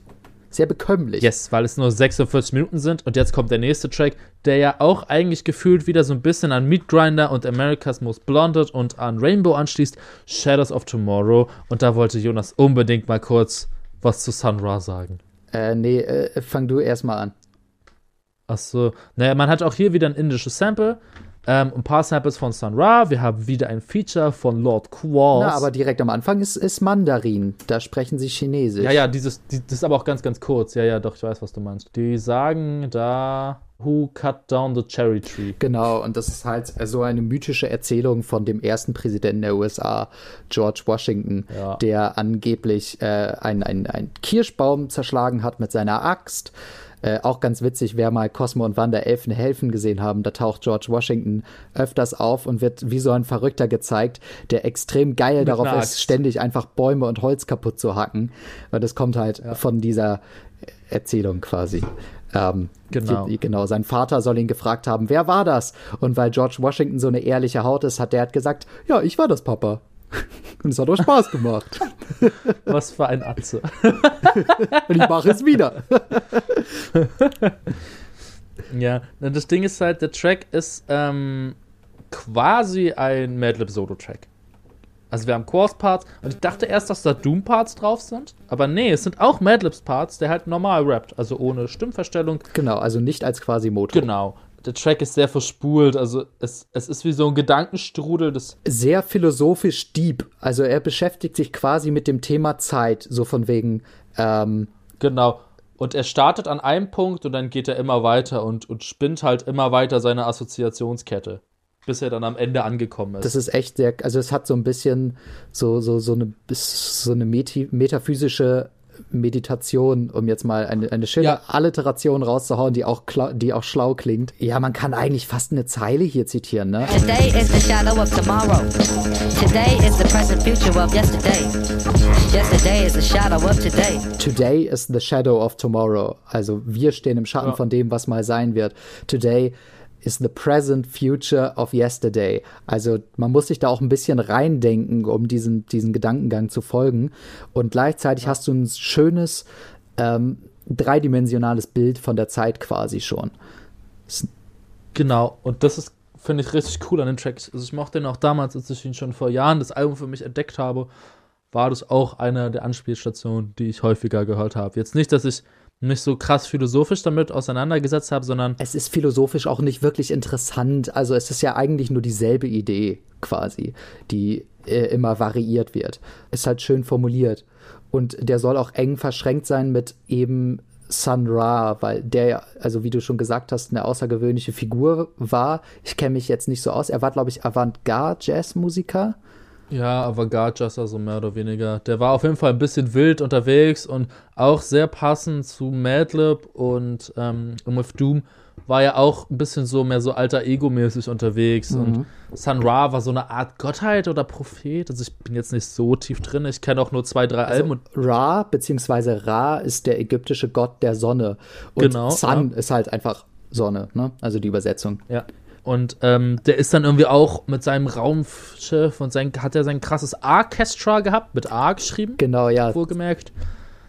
Und ähm, also auf jeden Fall schon auch so Druggy-Film und die haben auch Ja. immer so was richtig Meditatives gehabt und das hat der Track auch und deswegen passt es auch hier, dass er gesampelt wird. Sandra war so ein bisschen vielleicht der schwarze Ziggy Stardust, kann man sagen. Also von dem Konzept des Charakters her. Auch so ein Alien-Messias, der auf die Erde kommt, um die Leute mit der Musik zu befreien. Ich habe übrigens reingeguckt in diesen Film gestern. Ich habe dir doch gestern noch gesagt, ich- ich weiß, ich, ich würde gern Shadow of, äh, Shades of Blue noch mal hören, aber ich will auch einen Film gucken. Das war übrigens der Film, den Ja. ich geguckt habe. Dieser Sandra-Film Dieser Sa der, Und- der hier auch zitiert wird äh, in dem Interlude. Und zwar wird er gesagt, The music is different here. The vibrations are different. Not like Planet Rave. und das ist halt eine Zeile, die Sandra in diesem Film spricht. Und der ist auch Ja. angezogen wie dieser Sonnengott Ra. Also der hat so, einen- so einen großen goldenen Hut auf und dieses Sonnensymbol Das über sich. Atze. Und es geht halt darum, dass Sandra so eine Art Musiker und Messias ist, der war auf Tour in Europa und ist dann verschwunden und dann taucht er eines Tages wieder Ja. auf und er will halt die Schwarzen auf der Erde von dem Joch der Weißen befreien und für sie eine neue Welt schaffen auf einem anderen Planeten und kommt dann mit seinem Raumschiff an. Und währenddessen muss er so eine teuflische Figur im Kartenspiel besiegen. Die spielen Tarot miteinander um das Schicksal quasi der Schwarzen auf der Erde oder beziehungsweise in Amerika. Und äh, das Ziel, also dieses Raumschiff, das lässt sich betreiben mit der Macht der Musik. Und dieses Orchestra spielt dann auf dem Raumschiff und da, das ist quasi der Treibstoff. Es ist so ein ganz ausgeflippter avantgardistischer Film, wo Religion mit drinne ist. Es geht halt hauptsächlich um Avantgarde-Jazzmusik, aber auch eben um so Rassendynamiken. Ne? Also die Schwarzen sind nur dann frei, wenn wir sie wirklich befreien in so einem Exodus, aber auf einem ganz anderen Planeten, weil nur dann können wir quasi in Frieden von den Weißen sein und nur dann können wir gedeihen als Gesellschaft. Also es ist viel, viel drin in dieser Sun Ra-Figur. Und ähm, Krass. jazzmäßig auch bestimmt stilistischen Influence. Ich habe auch gelesen, dass die wohl viel Sun Ra auch gehört haben, während sie an diesem Album gearbeitet haben. Das kann ich mir gut vorstellen. Also Sun Ra, auch was das soundmäßig ganz gut dazu passt. Von der Grundidee her. Übrigens, dieser Sun Ra-Film, Space is the Place, ist in voller Länge auf YouTube zu finden. Also zieht euch den auf jeden Fall rein. Es ist witzig. Es ist echt witzig. Und hört natürlich auch seine Musik. Ich empfehle zum Einstieg. Ja, genau. Also, was kannst du da nochmal empfehlen? Ein Album? Supersonic Jazz ist halt quasi, also ich kenne so zwei, drei Alben von ihm, aber das ist quasi das bekömmlichste von ihm, was ich kenne. Gibt es auch mehrere Coverversionen von. Ähm, und ja, also da spielt er auch mit etwas interessanterem Ensemble an Percussion, würde ich mal sagen. Was jetzt nicht heißt, dass es so ein Percussion-getriebenes Album ist, sondern halt so zur Untermalung halt. Operation Lifesaver. Yes, natürlich äh, eine Anspielung an äh, frühere Doom-Tracks oder beziehungsweise Alben, sei es Operation Doomsday, Operation Green Time oder Green Day, ich bin mir nicht mehr so sicher. Und ja, und hier, das ist jetzt einfach nur so, ein- so ein funny Track. Loud, it caught me off guard. I went to breathe out, then she made me cough hard. Madlib baut halt Doom-mäßig einen richtig dramatischen Beat auf, also mit einem sehr, sehr epochalen Sample auch. Und Doom rappt eigentlich so darüber, dass er halt ein Girl sieht und er findet's geil und er will ihr halt, also er will was von ihr, aber sie hat halt richtig bestialischen Mundgeruch und dann will er ihr halt so ein Minzbonbon irgendwie geben. Ja, und es wird auch Fruit gesagt so, ja, genau. Und es wird auch gesagt, so, ja, also, also sie sieht zwar richtig geil aus, aber das, damit kann man den Mundgeruch halt auch nicht überdecken. So. und, und er ist halt so richtig taktisch dabei. Also, das ist auch einer der äh, Parts von Doom auf dem Album. Ich würde sagen, der, der zweitzugänglichste Part von ihm. Also, es gibt noch einer, der ist ein bisschen zugänglicher. Der ist aber dann auch nicht als Doom veröffentlicht. Ähm, aber ja, einfach ein kleiner, süßer, funny Track. So. Dann kommen wir zu Figaro. Also an dieser Stelle, liebe Zuhörer, kommt jetzt der Punkt, wo wir halt wirklich anfangen, ein bisschen auch durch die Tracks zu raschen. Ähm, es tut uns leid. Natürlich ist es eine Anspielung von äh, MF Doom und Madlib an einen der wichtigsten Deutsch-Rap-Tracks der Neuzeit. Nämlich Opernsänger von Young Horn. Ich, ich sag, wie es ist. Es kann gar nicht anders sein. Die haben so viel gekifft, dass sie ihr Bewusstsein einfach 15 Jahre in die Zukunft versetzt haben Zusammen mit in Sandras Raumschiff. in Sunrise Raumschiff in die Zukunft befördert haben und dann gesehen haben, wie Young Huren Opernsänger performt und dachten, Bro, jetzt eine Anspielung. Ja, auf jeden Fall, der Song ist an sich ganz nett. Ich finde funny hier, dass man hier hat etwas, das hat ähm, Madlib auch öfter auf dem Album gemacht. Äh, Er hat auf jeden Fall zwei Tracks genommen vom selben Künstler, Looney Smith, ähm, und hat die halt zusammengebaut. Finde ich an sich ganz nett. Auch eine interessante Art zu diggen. Und hier ist eine Stelle drin, auf jeden Fall, die war phonetisch sehr krass. Das Ding ist, Leute machen sich immer ein bisschen über Rap lustig und das ist ja keine Musik und so, aber ich sag, wie es ist. Kinders, sprechen will gelernt sein. Und Das stimmt. das ist halt auch hier so. It's too hot to handle. You got blue sandals. Who shot you? Who got you? New spots to vandal. Do not stand still. Boast your skills close, but no krills. Post for polils. Post no bills. Und immer so weiter. Diese, diese Verbindung aus den Ils und den Os. Ich fand die auf jeden Fall überheftig. Ich meinte, richtig ich krass. meinte, schaut a jack, got her back. It's not a act stack. Forgot about the cackalack. Holler back, clack, clack, blocker. Villainy. Feel 'em in your heart. Choco chart top. auch cool auf jeden Fall. Wo auch viel mit, also natürlich ist das, äh, ist, ist da, das sind nicht alles Wörter, das sind auch so, ähm, wie nennt man das denn? Das ist ohne Mathe poetisch, also es sind, so ein bisschen Scat-mäßig. ja, genau. Genau, ja, so ein bisschen, aber coole Flows. Ja, und das ist halt das Ding, das darf man halt auch nicht unterschätzen. Es geht nicht darum, einen krass drei-, viersilbigen Reim am Ende einer Zeile zu haben. Das ist zwar cool, wenn man das macht, das ist dann handwerklich auch ganz nett, aber auch 3 Plus hat schon gesagt, ähm, den ich nur erwähne, weil ich hab, wir haben noch keinen unserer Freunde erwähnt. Oder ich habe noch keinen meiner Freunde erwähnt. Dann mach, Traurigerweise. mach jetzt. Also wir, wir Ja. fangen jetzt ein Segment an, ein zehnminütiges Segment, in dem Dennis all seine Freunde aufzählt. Damit ihr nicht denkt, dass er ein einsamer Nein, kleiner... nein, ich habe halt, ich habe, ich habe, ich habe zum Beispiel vor ein paar Tagen mit äh, einem Kumpel Alex, Grüße an dieser Stelle, geredet und irgendwie kurz über den Podcast so und er so, ah, und ich habe die letzte Folge noch nicht gehört, wurde ich denn erwähnt? Weil inzwischen fragen mich halt wirklich die ganze Zeit so Freunde, also jetzt nicht die ganze Zeit, aber öfters mal, ob sie denn erwähnt wurden in der, in der irgendeiner Folge. und, und 3 Plus erwähne ich jetzt nur, damit ich Paula grüßen kann. Der hat nämlich, der kommt ja aus dem Battle Rap und im Battle Rap geht es ja auch sehr viel um krasse Reime, also vor allem so die Phase so 2010, 2012 rum, 2013 rum, wo ja auch der Kollege-Hype schon größer war und äh, Reime immer wichtiger wurden. Und der hat auch mal gesagt, so, hey, wenn du dich einfach hinsetzt und übst, kannst du nach ein paar Monaten halt auch ganz entspannt, weiß ich nicht, zwölfsilbige oder achtsilbige Reime halt in einem Text verpacken. Das ist ganz entspannt, das ist gar nicht so schwer. Ja. Es ist halt eine Übungssache. Genau. Und vor allem, wenn man sie einfach nur am Ende einer Zeile immer setzt, so. Ja. I mean, also ich wurde auch früher immer so ein bisschen gelobt von irgendwelchen so Bekannten, die gesagt haben, so, oh ja, den Text, den du hier hast, der ist ja schon ganz cool geschrieben, so, du hast schöne Reime, so. Und ich, sag, und ich dachte mir immer nur so, ja, ist jetzt nicht so, das, und, und, und es geht ja nicht nur um den Reim, sondern auch die Betonung. Ja. Und dass du die Wörter, also, die müsst du, also es muss jetzt nicht sein, dass du, okay, kleiner Exkurs, dass du zwölf Silben hast pro Zeile und sich dann, keine Ahnung, die dritte immer aufeinander reimt und die vierte Mhm. immer aufeinander reimt, sondern es geht auch darum, wie du Pausen setzt, Ja. damit dann halt du so betonen kannst, dass sich die richtigen Wörter halt auch aufeinander reimen oder nicht mal unbedingt reimen, sondern gleich, ich glaube, Vokale müssten es sein, haben. Die Pausen spielen ja hier bei Doom auch eine große Rolle, ne? Also er, Ja, er setzt genau. die Pausen zwar immer relativ gleich, weil der Flow immer recht ähnlich ist, aber das spielt eine ganz, ganz große Rolle in dem Reimschema auch. Äh, Genau. Und das sorgt halt dafür, dass es dann so float. hier noch ein Moment, der viel besser ist, wenn man drüber nachdenkt, als wenn man es so erstmal liest. Die Zeile relativ gegen Ende, I like ice cream.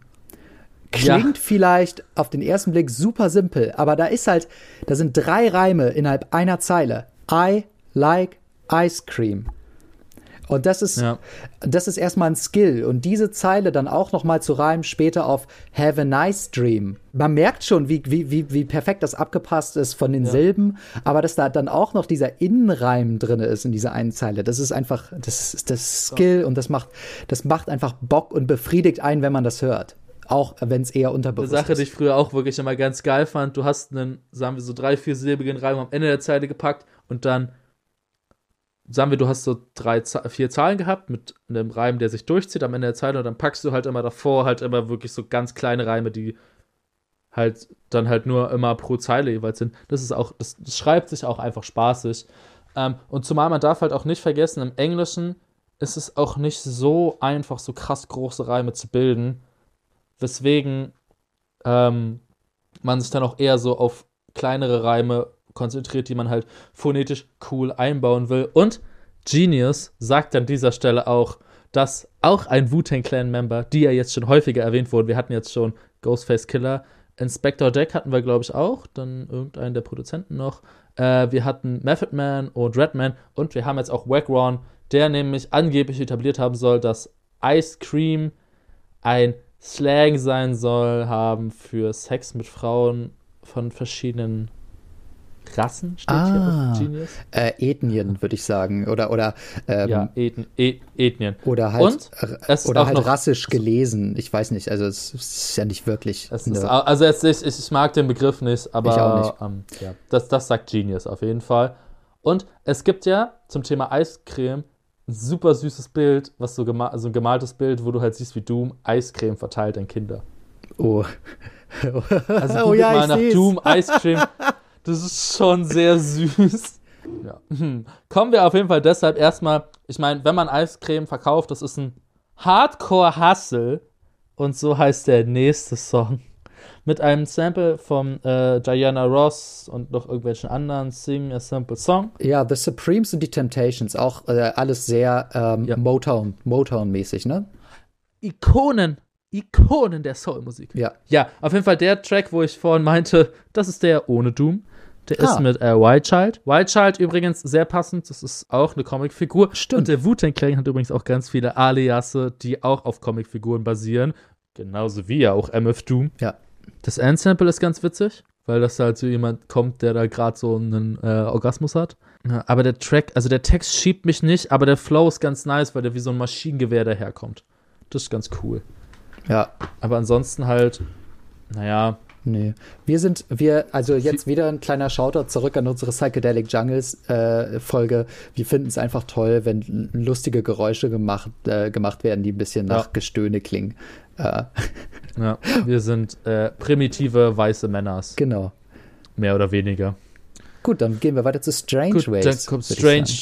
Ja, der ist jetzt auch wieder ein bisschen ernster. Ich glaube, Doom dachte sich irgendwann so, "Ho- heute habe ich mal einen diepen Tag. Vielleicht hat er mal die Grassorte gewechselt oder das kommt deshalb. Ähm, weil im ersten, in der ersten Strophe geht es ja so ein bisschen um dieses so Cop-Dealer-Ding. Also ein Cop nimmt ja irgendwie so ein paar Dealer hoch und der weiß aber nicht so wirklich, was dahinter steht. Und der Dealer, der macht das ja auch eigentlich nur, damit er ja irgendwie dann seine, seine äh, Familie ernähren kann. Ja. Und das könnte theoretisch auch jetzt wieder einen Bogen schlagen zu einem der früheren Songs. Ich glaube, es war was Curls, der so ein bisschen ernster war, wo dann auch ähm, er darüber geredet hat, ähm, dass er nicht so viel Kohle hatte als Kind.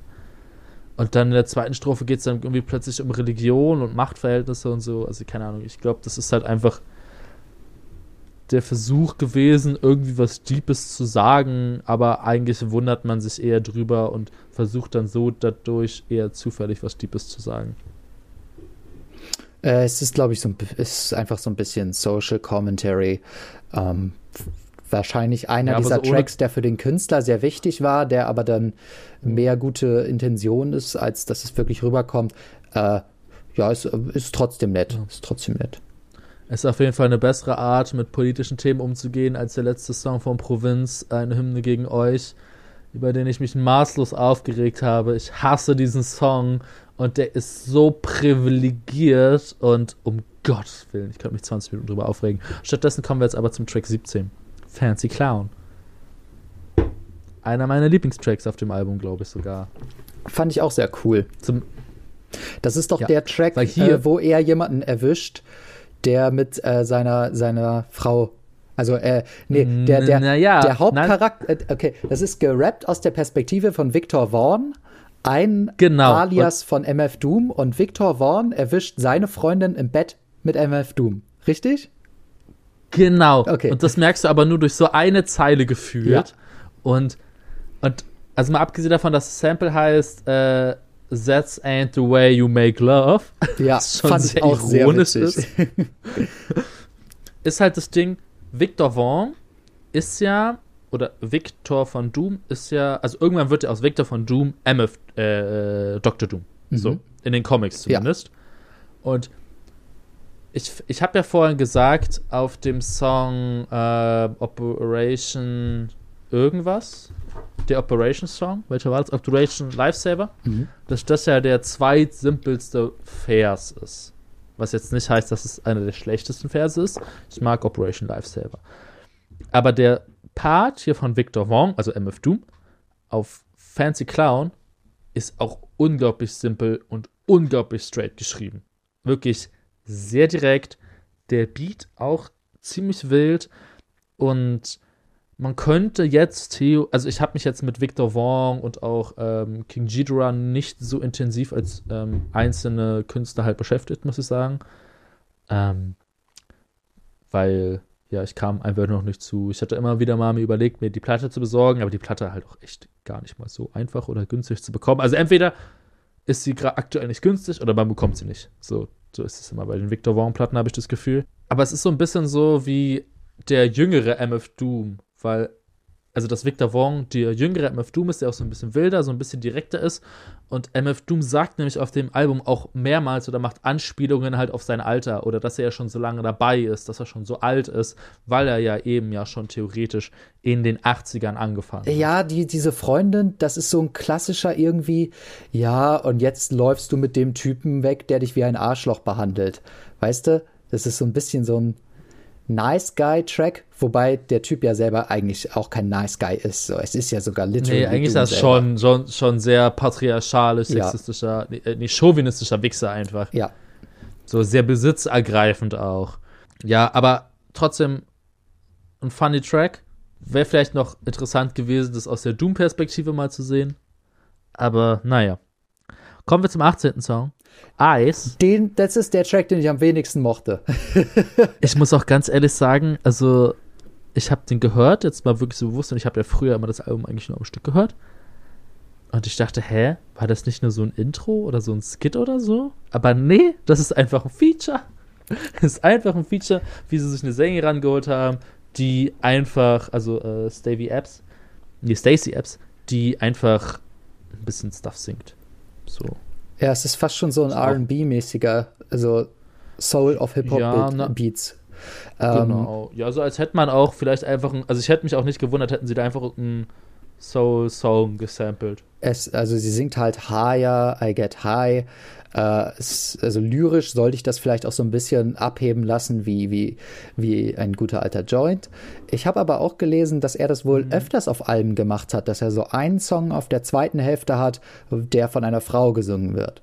Äh, und der steht Meinst wohl in dieser Doom Tradition. Ähm, Doom. Ich, ich, ich finde, der klingt ganz nett, aber es ist jetzt nichts, wo ich sage, den mache ich jetzt bewusst an. Wenn er auf, ja. wenn, er, wenn ich die Platte höre und der läuft, dann denke ich mir jetzt Schlechtes dabei. Danach kommt das Super Villain Theme. Ja, ne? Halt wieder ein Instrumental, ne? Skippen wir jetzt einfach mal, weil jetzt kommen wir zum Banger der Platte, der quasi berühmteste Song, aber auch gefühlt wegen nur einer Zeile und dem Beat. Nämlich All Caps. Ja, man darf nämlich nicht vergessen, MF Doom wird in All Caps geschrieben, also groß. Zitieren? What the fuck? Dann zitier doch die Zeile ordentlich, wenn du sie schon ansprichst. Zitier die Zeile doch ordentlich, wenn du sie ansprichst. Just remember all caps when you spell the man name. Ja. So. Just remember all caps when you spell the man name. Facts einfach. Kommt halt dadurch, dass er seinen Namen halt sehr gern groß geschrieben hat. War auch die große Single der Platte. Gilt als einer der besten Hip-Hop-Songs ähm, der Zeit ist im Kern aber irgendwo auch nur ein Battle Trap, der halt ganz geil kommt, weil der Beat überheftig ist, weil MF Doom krass float. Bisschen hat er mit diesem Großschreiben von dem Namen in äh, Kapit Kapitelchen auch so einen modernen Trend vorweggenommen, weil es machen ja aktuell, gerade so im Internetzeitalter, wo Typografie eine Riesenrolle spielt, machen ja ganz viele ja. Künstler, dass die jetzt ihren Namen groß schreiben oder einzelne Songs oder eben alles kleinschreiben. Es spielt eine große aber Rolle. Jetzt, aber ich würde jetzt mal nicht sagen, dass das halt davon inspiriert ist. Vielleicht nimmt er es halt vorweg, aber. Ich weiß auch nicht, ob es ja. von ihm ist. Ich wollte es nur kurz bemerkt haben. Ja, also es ist auf jeden Fall eine ganz, ganz klassische Zeile von ihm. Es gibt auch ein Video zu dem Song, das auch aufgebaut ist wie ein Comic. Ich habe gerade nicht so die Ahnung, was da passiert, aber ist doch gar nicht so wichtig, finde ich.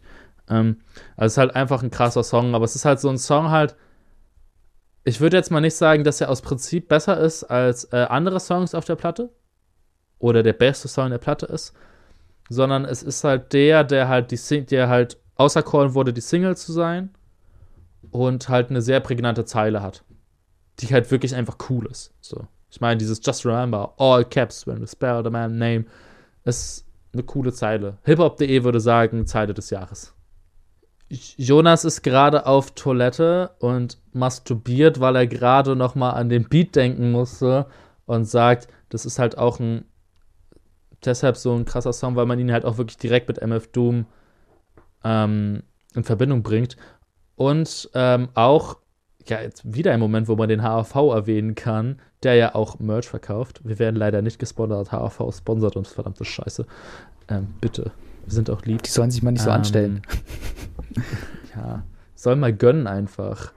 Ähm, die, äh, genau, die haben auch Merch und ein ganz, also quasi das berühmteste MF Doom Merch-Shirt, das ich zumindest kenne, ist entweder das, wo halt sein äh, Name draufsteht, aber eigentlich noch berühmter das All Caps Shirt. Ganz klassisches Hip-Hop-Merch-Teil. So, es ist halt vergleichbar mit ähm, einem Straight Outer äh, Compton-Shirt oder mit einem Nas-Shirt oder zum Beispiel äh, für die, die nur Deutschrap hören, quasi dieses, Ret äh, dieses ähm, Hass- und Toten-Shirt, falls ihr das mal gesehen Weißt du, woran mich dieser All-Caps-Move gerade krass erinnert?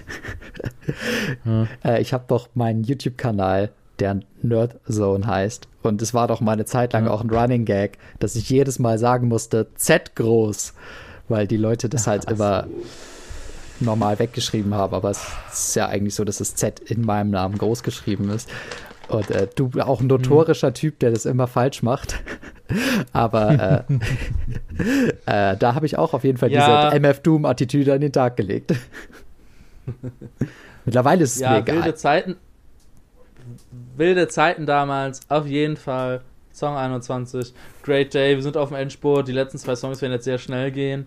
Ähm, ich muss nämlich auch ganz ehrlich sagen, man merkt jetzt schon so langsam, mit All Caps hat es sich richtig bei mir durchgesetzt gehabt zumindest. Und bei Great es halt dann richtig schlimm. Ähm, meine Aufnahmekapazität ist einfach komplett fertig. Also die ist komplett weg einfach. Okay. Also wenn ich das, wenn ich mich wirklich hinsetze und dann noch die Texte mitlese, ähm, was die meisten ja, glaube ich, bei Hören nicht machen, zumindest bei den meisten Hör-Dich-Gang. Ja, ihr braucht es gar nicht leugnen. Hast du so. übrigens. Aber es ist auch okay. Du hast gesagt, du hast es, äh, ach nee, du, du meintest, du hast äh, Shades of Blue beim Kochen gehört, ne?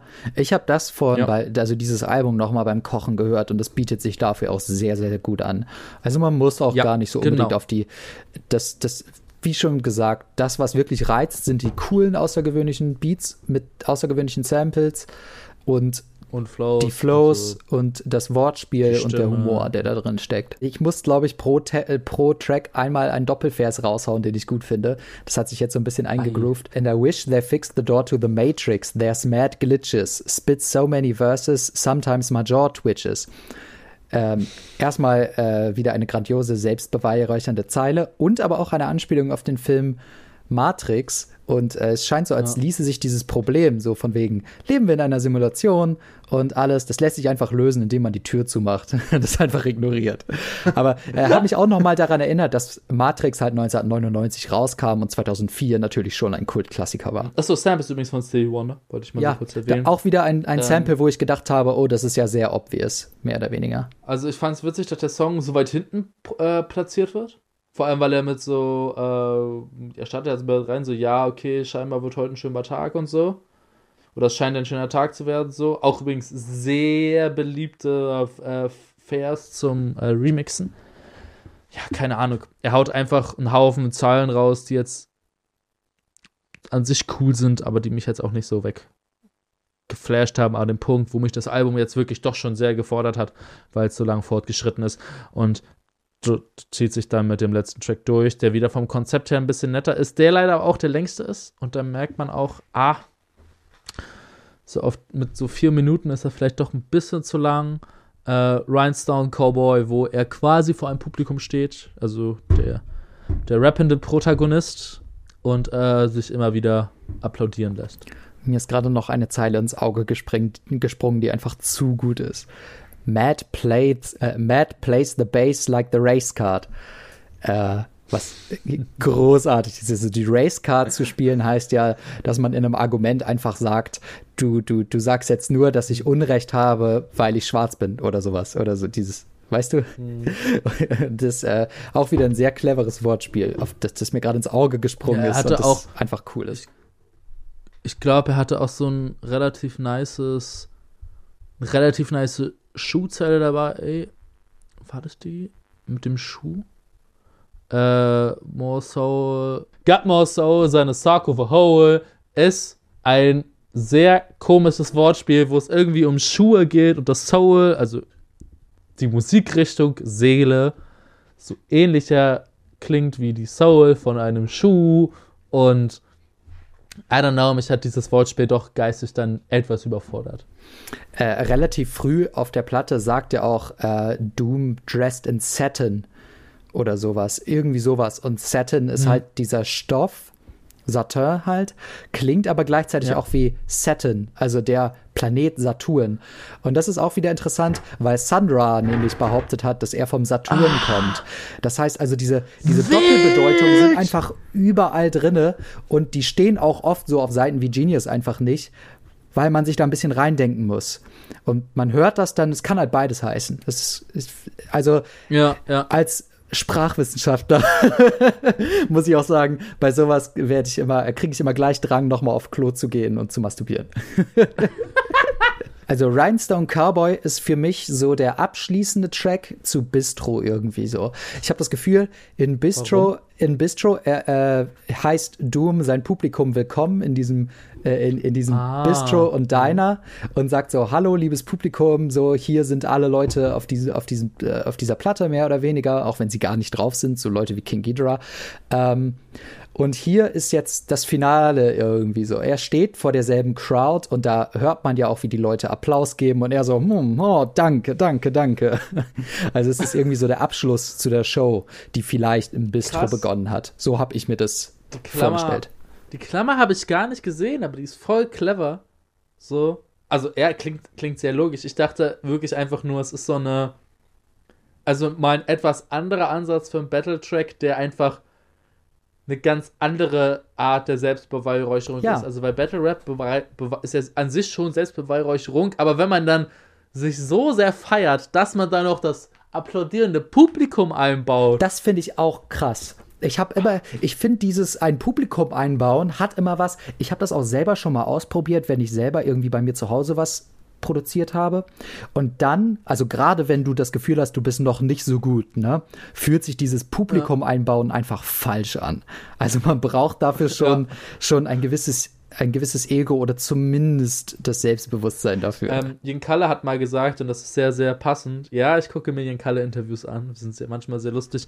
Der hat mal gesagt, etwas sehr Treffendes, wenn du nicht glaubst, der Beste zu sein, so, dann solltest du auch gar nicht erst rappen. Und das hat 3 Plus auch mal gesagt ähm, zum Thema Battle Rap Turniere. Wenn du nicht glaubst, dass du dieses scheiß Turnier gewinnst, dann lass es einfach. So, hm. Dann hat es auch gar keinen Sinn so. Und das ist eine ganz typische Rapper-Attitüde. Du musst glauben, dass du der Beste bist um auch nur ansatzweise gut zu sein. Okay, Album ist durch. Geil. Äh, am Ende gibt's wieder ein Outro natürlich. Und ja, äh, ja, die, die Villains auf dieser Platte, die immer mal wieder kurze Anmoderationen so radiomäßig bekommen haben, ähm, stehen jetzt auch in, de, in der Schlagzeile und so. The gangster villains which rival real newspaper headlines of the present day. Collectively, They are the components which have fueled nightmares for decades to come. They have fueled nightmares for decades to come.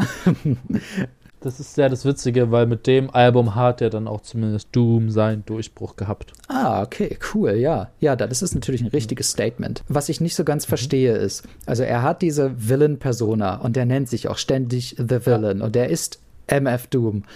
Aber wo, ah. wo, wo, ist er jetzt eigentlich der Villain? Also ich, ich verstehe nicht so ganz, also er, er sagt das zwar immer erst hier, dieser über-super-Schurke ja. und er, ja, ja. Er, er ist eine Danger to Society, aber wo, wo das jetzt? Also das sehe ich noch nicht ganz. Das habe ich mich auch gefragt, als ich mich ein bisschen mit dem ersten Album und einigen Tracks davon auseinandergesetzt habe. Und in gewisser Weise würde ich mal sagen, es ist so ein bisschen Fake it till you make it. Ja, das kann sein. Und so ein bisschen auch einfach sich einen Stempel aufdrücken und einfach dieses, wie man sich selber auch sieht. Also darum geht es ja auch ganz viel an sich im Battle Rap. Ja. Na, Haiti macht es ja auch so zum Beispiel, dass sie sagt, äh, ich, bin, ich bin der Popstar, der die, die 100.000 Fans hat, die sie aber noch nicht kennen und so. Also dieser ja. Untergrund-Popstar. Und die, die, lebt das genau. ja auch und das ist so irgendwie ihre Identität, die sie sich und, selber und gibt. Man muss ja sagen, MF Doom lebt ja diesen Villain-Lifestyle irgendwie schon so ziemlich. Ähm, in, also halt jetzt nicht in so unbedingt offensichtlichen Zügen. Also es gibt so Stories von, von ihm, wie er auf die Bühne geht. Oder also Leute gehen halt zu einem Live-Konzert von ihm. Und dann steht er da aber halt nicht auf der Bühne. Dann ist da halt einfach ein Körperdouble und es läuft halt Playback. Oder er kommt auf die Bühne und also er kann auch coole Konzerte geben, aber dann kommt halt, kommt er manchmal auf die Bühne und dann rappt halt der, mit dem er halt das letzte Collabo-Album gemacht hat, viel mehr als er selber. Ah. Und er kriegt halt so nur so ein paar Zeilen komplett am Beat vorbei raus. Oh. Und damit geht's jetzt mal, also es das heißt jetzt nicht zwangsweise, dass er ein Villain ist, aber eher dieses mit Erwartungs, also, also das sieht man auch auf dem Album wieder so ein bisschen, dass er auch mit gewissen Stellen auch mit Erwartungshaltung gerne spielt. So. Ja. Und dann den Leuten damit halt den Strich durch die Rechnung macht. Und das hat ja ah. irgendwo auch schon was Schurkisches ja. so. Und ähm, zum Beispiel, dass er auch halt einfach jetzt nicht dieser, dieser Heilland für die Realkeeper ist, den sie halt auch gerne hätten, weil er dann zum Beispiel halt ein Features mit den Gorillas macht. Ich hätte jetzt vielleicht noch gedacht, dass Oder in auch- Tracks wie America's Most Blunted, da ist das ja ironisch. Da sagt er ja, er ist der Most Blunted, also der, oder der Most Wanted Verbrecher, weil er halt Gras raucht. Und das ist ja so ein bisschen ironisch, weil es ist ja ein bisschen lächerlich, wie auch Gras so kriminalisiert wird in den USA. Also so heftig. Da wird ja auch der War on Drugs gekämpft. Das war so ein bisschen ironisch. Ansonsten ist es vielleicht nochmal clever, die Brücke zurück zu wirklich dem, der Comic-Vorlage zu schlagen. Dr. Doom, der ja auch ein ziemlicher selbstverliebter Großkotz ist und eigentlich immer mehr Reden schwingt darüber, wie cool und schlau und clever er doch ist. Und wenn er dann, äh, und dann doch immer am Ende halt gegen die Fantastic Ja. Four verliert oder, oder was auch immer. Wobei man halt auch sagen muss, dass halt zum Beispiel hier jetzt auf der Platte auch das Villain-Thema auch jetzt, finde ich, gar nicht so präsent ist. Nee. Das ist zum Beispiel auch bei Operation Doomsday viel heftiger gewesen, halt auch in den Zeilen, die er selber rappt dann am Ende. Ja. Wobei er Ähm. aber ja trotzdem diese, diese, dieses Sprachsamples drin sind, die so ein bisschen vielleicht eine Geschichte andeuten. So, was haben die Villains jetzt wieder Ja, angestellt? ja, aber ich und so. meine, ich, ich, es war jetzt nur auf seinen Rap bezogen, Okay, also auf den ja, Rap an ja, sich. das stimmt. Und weniger als um das Konstrukt da drum. Weil sonst haben wir ja trotzdem den Titel der Band, hier und da ein paar Titel von auch Instrumentals, Sprachsamples, die eingebaut werden. Also das Gesamtkonstrukt ist da, aber also er hat jetzt auf dem Album nicht davon so großartig gerappt, dass er jetzt, keine Ahnung, den nächsten Genozid vorbereitet oder so. Was man halt so auf ganz schockiger Basis mal macht, so an einem Dienstagmorgen. Dennis, warum ist das hier eins deiner absoluten Lieblingsalben? Es ist ein bisschen kritisch zu sagen, also weil ich ja viel Rap auch gehört habe, aber ich höre natürlich eher Deutschrap so für mich. Natürlich nur so Sachen wie Apache und 187. So, ne? Alles andere ist ja nicht cool. Ähm, okay, Spaß. Aber es, es geht auch ganz viel darum, wie auch bei der Psychedelic Jungle Platte, was für ein Vibe es dir gibt. Und Ja, ich bin ehrlich, ich habe mich noch nie so richtig krass in die Doom-Texte reingearbeitet, wie man es könnte. Das heißt nicht, dass ich nicht bereit bin, das irgendwann zu machen oder hier und da mal mache. Aber nicht als ob dieser Podcast die Das- Gelegenheit gewesen wäre. das endlich mal vermehrt zu tun. Nein, aber ich habe das auch schon vorher mal gemacht für ein Video von Nico, für ein paar Songs vom ersten Album. Ich weiß nicht, ich mag total den Vibe der Platte. Also ich mag die Beats, ich, ich mag die Flows, ich mag diesen, diesen, diesen ganz anderen Ansatz, obwohl sie eigentlich etwas ganz Klassisches machen. So, also weil wenn du wirklich viel Boom Bap und Oldschool Rap hörst, mal abgesehen davon, dass ja das, was wir als Oldschool kennen, eigentlich gar nicht Oldschool ist, weil dieses 90er-Ding ist nicht Oldschool, das ist eigentlich die New School schon gewesen. Die Oldschool sind eigentlich die 80er. Äh, aber dass dieser 90er Oldschool, da gibt's ja, da gab es ja mal ein richtiges Revival, zumindest in Deutschland auch, so mit Retro God und der ja auch sehr stark MF Doom beeinflusst ist, auch einer der Gründe, weshalb ich ihn mir da noch reingefahren habe. Und dann gab es ja Leute, ja, MC Bomber, Shaka One, Morlock Dilemma, Hiob und so. Johnny Rakete Und- macht ja auch Boom Bap. Jo- Johnny Rakete. Und das sind jetzt schon die großen. Das sind jetzt die großen, die, sag ich mal, die coole, wirklich coole Mucke machen auf einem konstanten Niveau. Also MC Bomber nicht, der scheißt auch noch oft genug rein. ähm, aber abseits davon, wenn du so den Sound hörst, dann wird es ganz schnell auch mal ganz beliebig und austauschbar. Mal abgesehen davon, dass es halt für all diese Künstler schon eine einflussreiche Platte war, hebt die sich einfach heute noch total ab. Genauso wie auch die, ähm, also wie Operation Doomsday von MF Doom. Du hörst das und das ist einfach was ganz anderes so. Das Gefühl hatte ich auch. Ich bin dir auch sehr dankbar tatsächlich. Ich glaube, ich hatte so vielleicht nie reingehört. Aber ich fand die sehr cool. Also es war auch ein Rap-Album, was mir echt gut gefallen hat. Äh, vor allen Dingen von den Beats. Ich habe aber auch das Gefühl, dass die Beats teilweise ein bisschen angestaubt klangen, aber trotzdem nicht alt. Sollen sie ja auch. Ganz schwer, ja. Äh, Nein, das also es ist ganz schwer zu ja, beschreiben, weil einerseits echt gut produziert, aber auch nicht überproduziert. Also die, die Produktion strahlt dann eher in dem Understatement und in dem, was sie halt samplen und so. Also es ist eine sehr, sehr coole, coole Platte auf jeden Fall, die ich mir, wenn ich irgendwann mal die Gelegenheit habe, auch bestimmt auf Vinyl holen werde. Also ich fand sie jetzt wirklich Ich sehr sag, gut. wie es ist. Auch ich werde den dritten und auch zur Not vierten Versuch machen, diese Platte mir immer auf Vinyl zuzulegen. Ich sag, wie es ist. Wir halten die Augen auf. der Sound ist ja auch wirklich ein Statement gewesen. So, und, und der klingt ja auch anders, finde ich. Also, wenn man genug drin ist, merkst du auch, dass es die nächste Stufe zum 90er-Jahres-Sound gewesen ist. Und diese ganzen Beats, die da auch teilweise drauf sind, das sind halt auch welche, wo ich mir denke, so krass, so wie dass darauf so auch so wirklich gerappt wird, so. Und wie auch dann darauf gerappt wird, weil das wäre, wenn ich so Beats picken würde, also man hört dann ja immer, wenn man so sich so, also für die, die rappen, so, man hat ja auch immer so Beats, wo man denkt, so, okay, klar, da geht easy was drauf, und dann gibt es welche, da denkst du so, okay, das ist cool, was das ist, aber ich weiß nicht, wie ich da drauf passen würde, so. Und das, finde ich, macht auch einen Teil der Faszination dieser Platte auch einfach aus. Am Ende aber auch natürlich die Kultfiguren MF Doom und Madlib halt auch. Mhm. Also die leben auch einfach, finde ich, ein bisschen davon. Also die haben gute Musik gemacht, wirklich sehr, sehr gute Musik gemacht. Ich feiere sehr viele der Alben von denen. Aber von Mad Villain gibt es ja jetzt auch nur, also von diesem gemeinsamen Projekt gibt es nur das hier, richtig? Naja, es gibt noch ein Remix und da gibt es Instrumental, okay, Demo-Tape ja. und so ein Stuff. Ja, aber eigentlich gibt es nur das eine. Ja, aber ich meine, ich liebe ja auch Operation Doomsday, also das erste Doom-Album. Ich mag ähm, unglaublich gerne das Danger Mouse Album. Ich mag von ähm, Madlib ja auch sehr gerne die Shades, äh, Shades of Blue und die äh, Champion Sound finde ich auch cool und die Pinata mit äh, Freddie Gibbs. So, also die, die haben auch so schon coole Mucke gemacht, aber bei jedem Album, das du von den hörst, schwingt natürlich auch trotzdem immer mit, okay, das ist diese krasse Ikone einfach der Szene. Also meine Lieblingstracks und auch vielleicht Anspieltipps von dem Album sind, ich halte mich da mal einfach relativ bedeckt. Akkordeon war mein, war auf jeden mhm. Fall mein Lieblingstrack von ja. diesem Album. Ähm, klingt aber vielleicht auch ein bisschen ungewöhnlich. Also vielleicht startet man dann lieber mit einem Meat Grinder. Äh, aber ja, das wären so auf jeden Fall meine Favorites und Anspieltipps. Und also deine? Mein, mein Favorite ist immer noch America's Most Blunted, einfach weil. Ja, finde ich auch cool. Also ich verbinde damit halt auch ganz viel, dass ich halt mir das halt so 2014, 2015, 2016 halt so, mein, ich hatte halt so mein, mein Telefon, wo ich halt auch erstmal so wirklich angefangen habe, mir Musik aus dem Netz halt auch so raufzuladen und dann auch wirklich Alben unterwegs zu hören. Und dann bin ich immer, ich musste halt stundenlang durch die Stadt fahren, auch, ähm, keine Ahnung, um Leute zu treffen oder für die Uni und so. Und dann habe ich dabei immer Musik gehört und, oder zumindest sehr oft.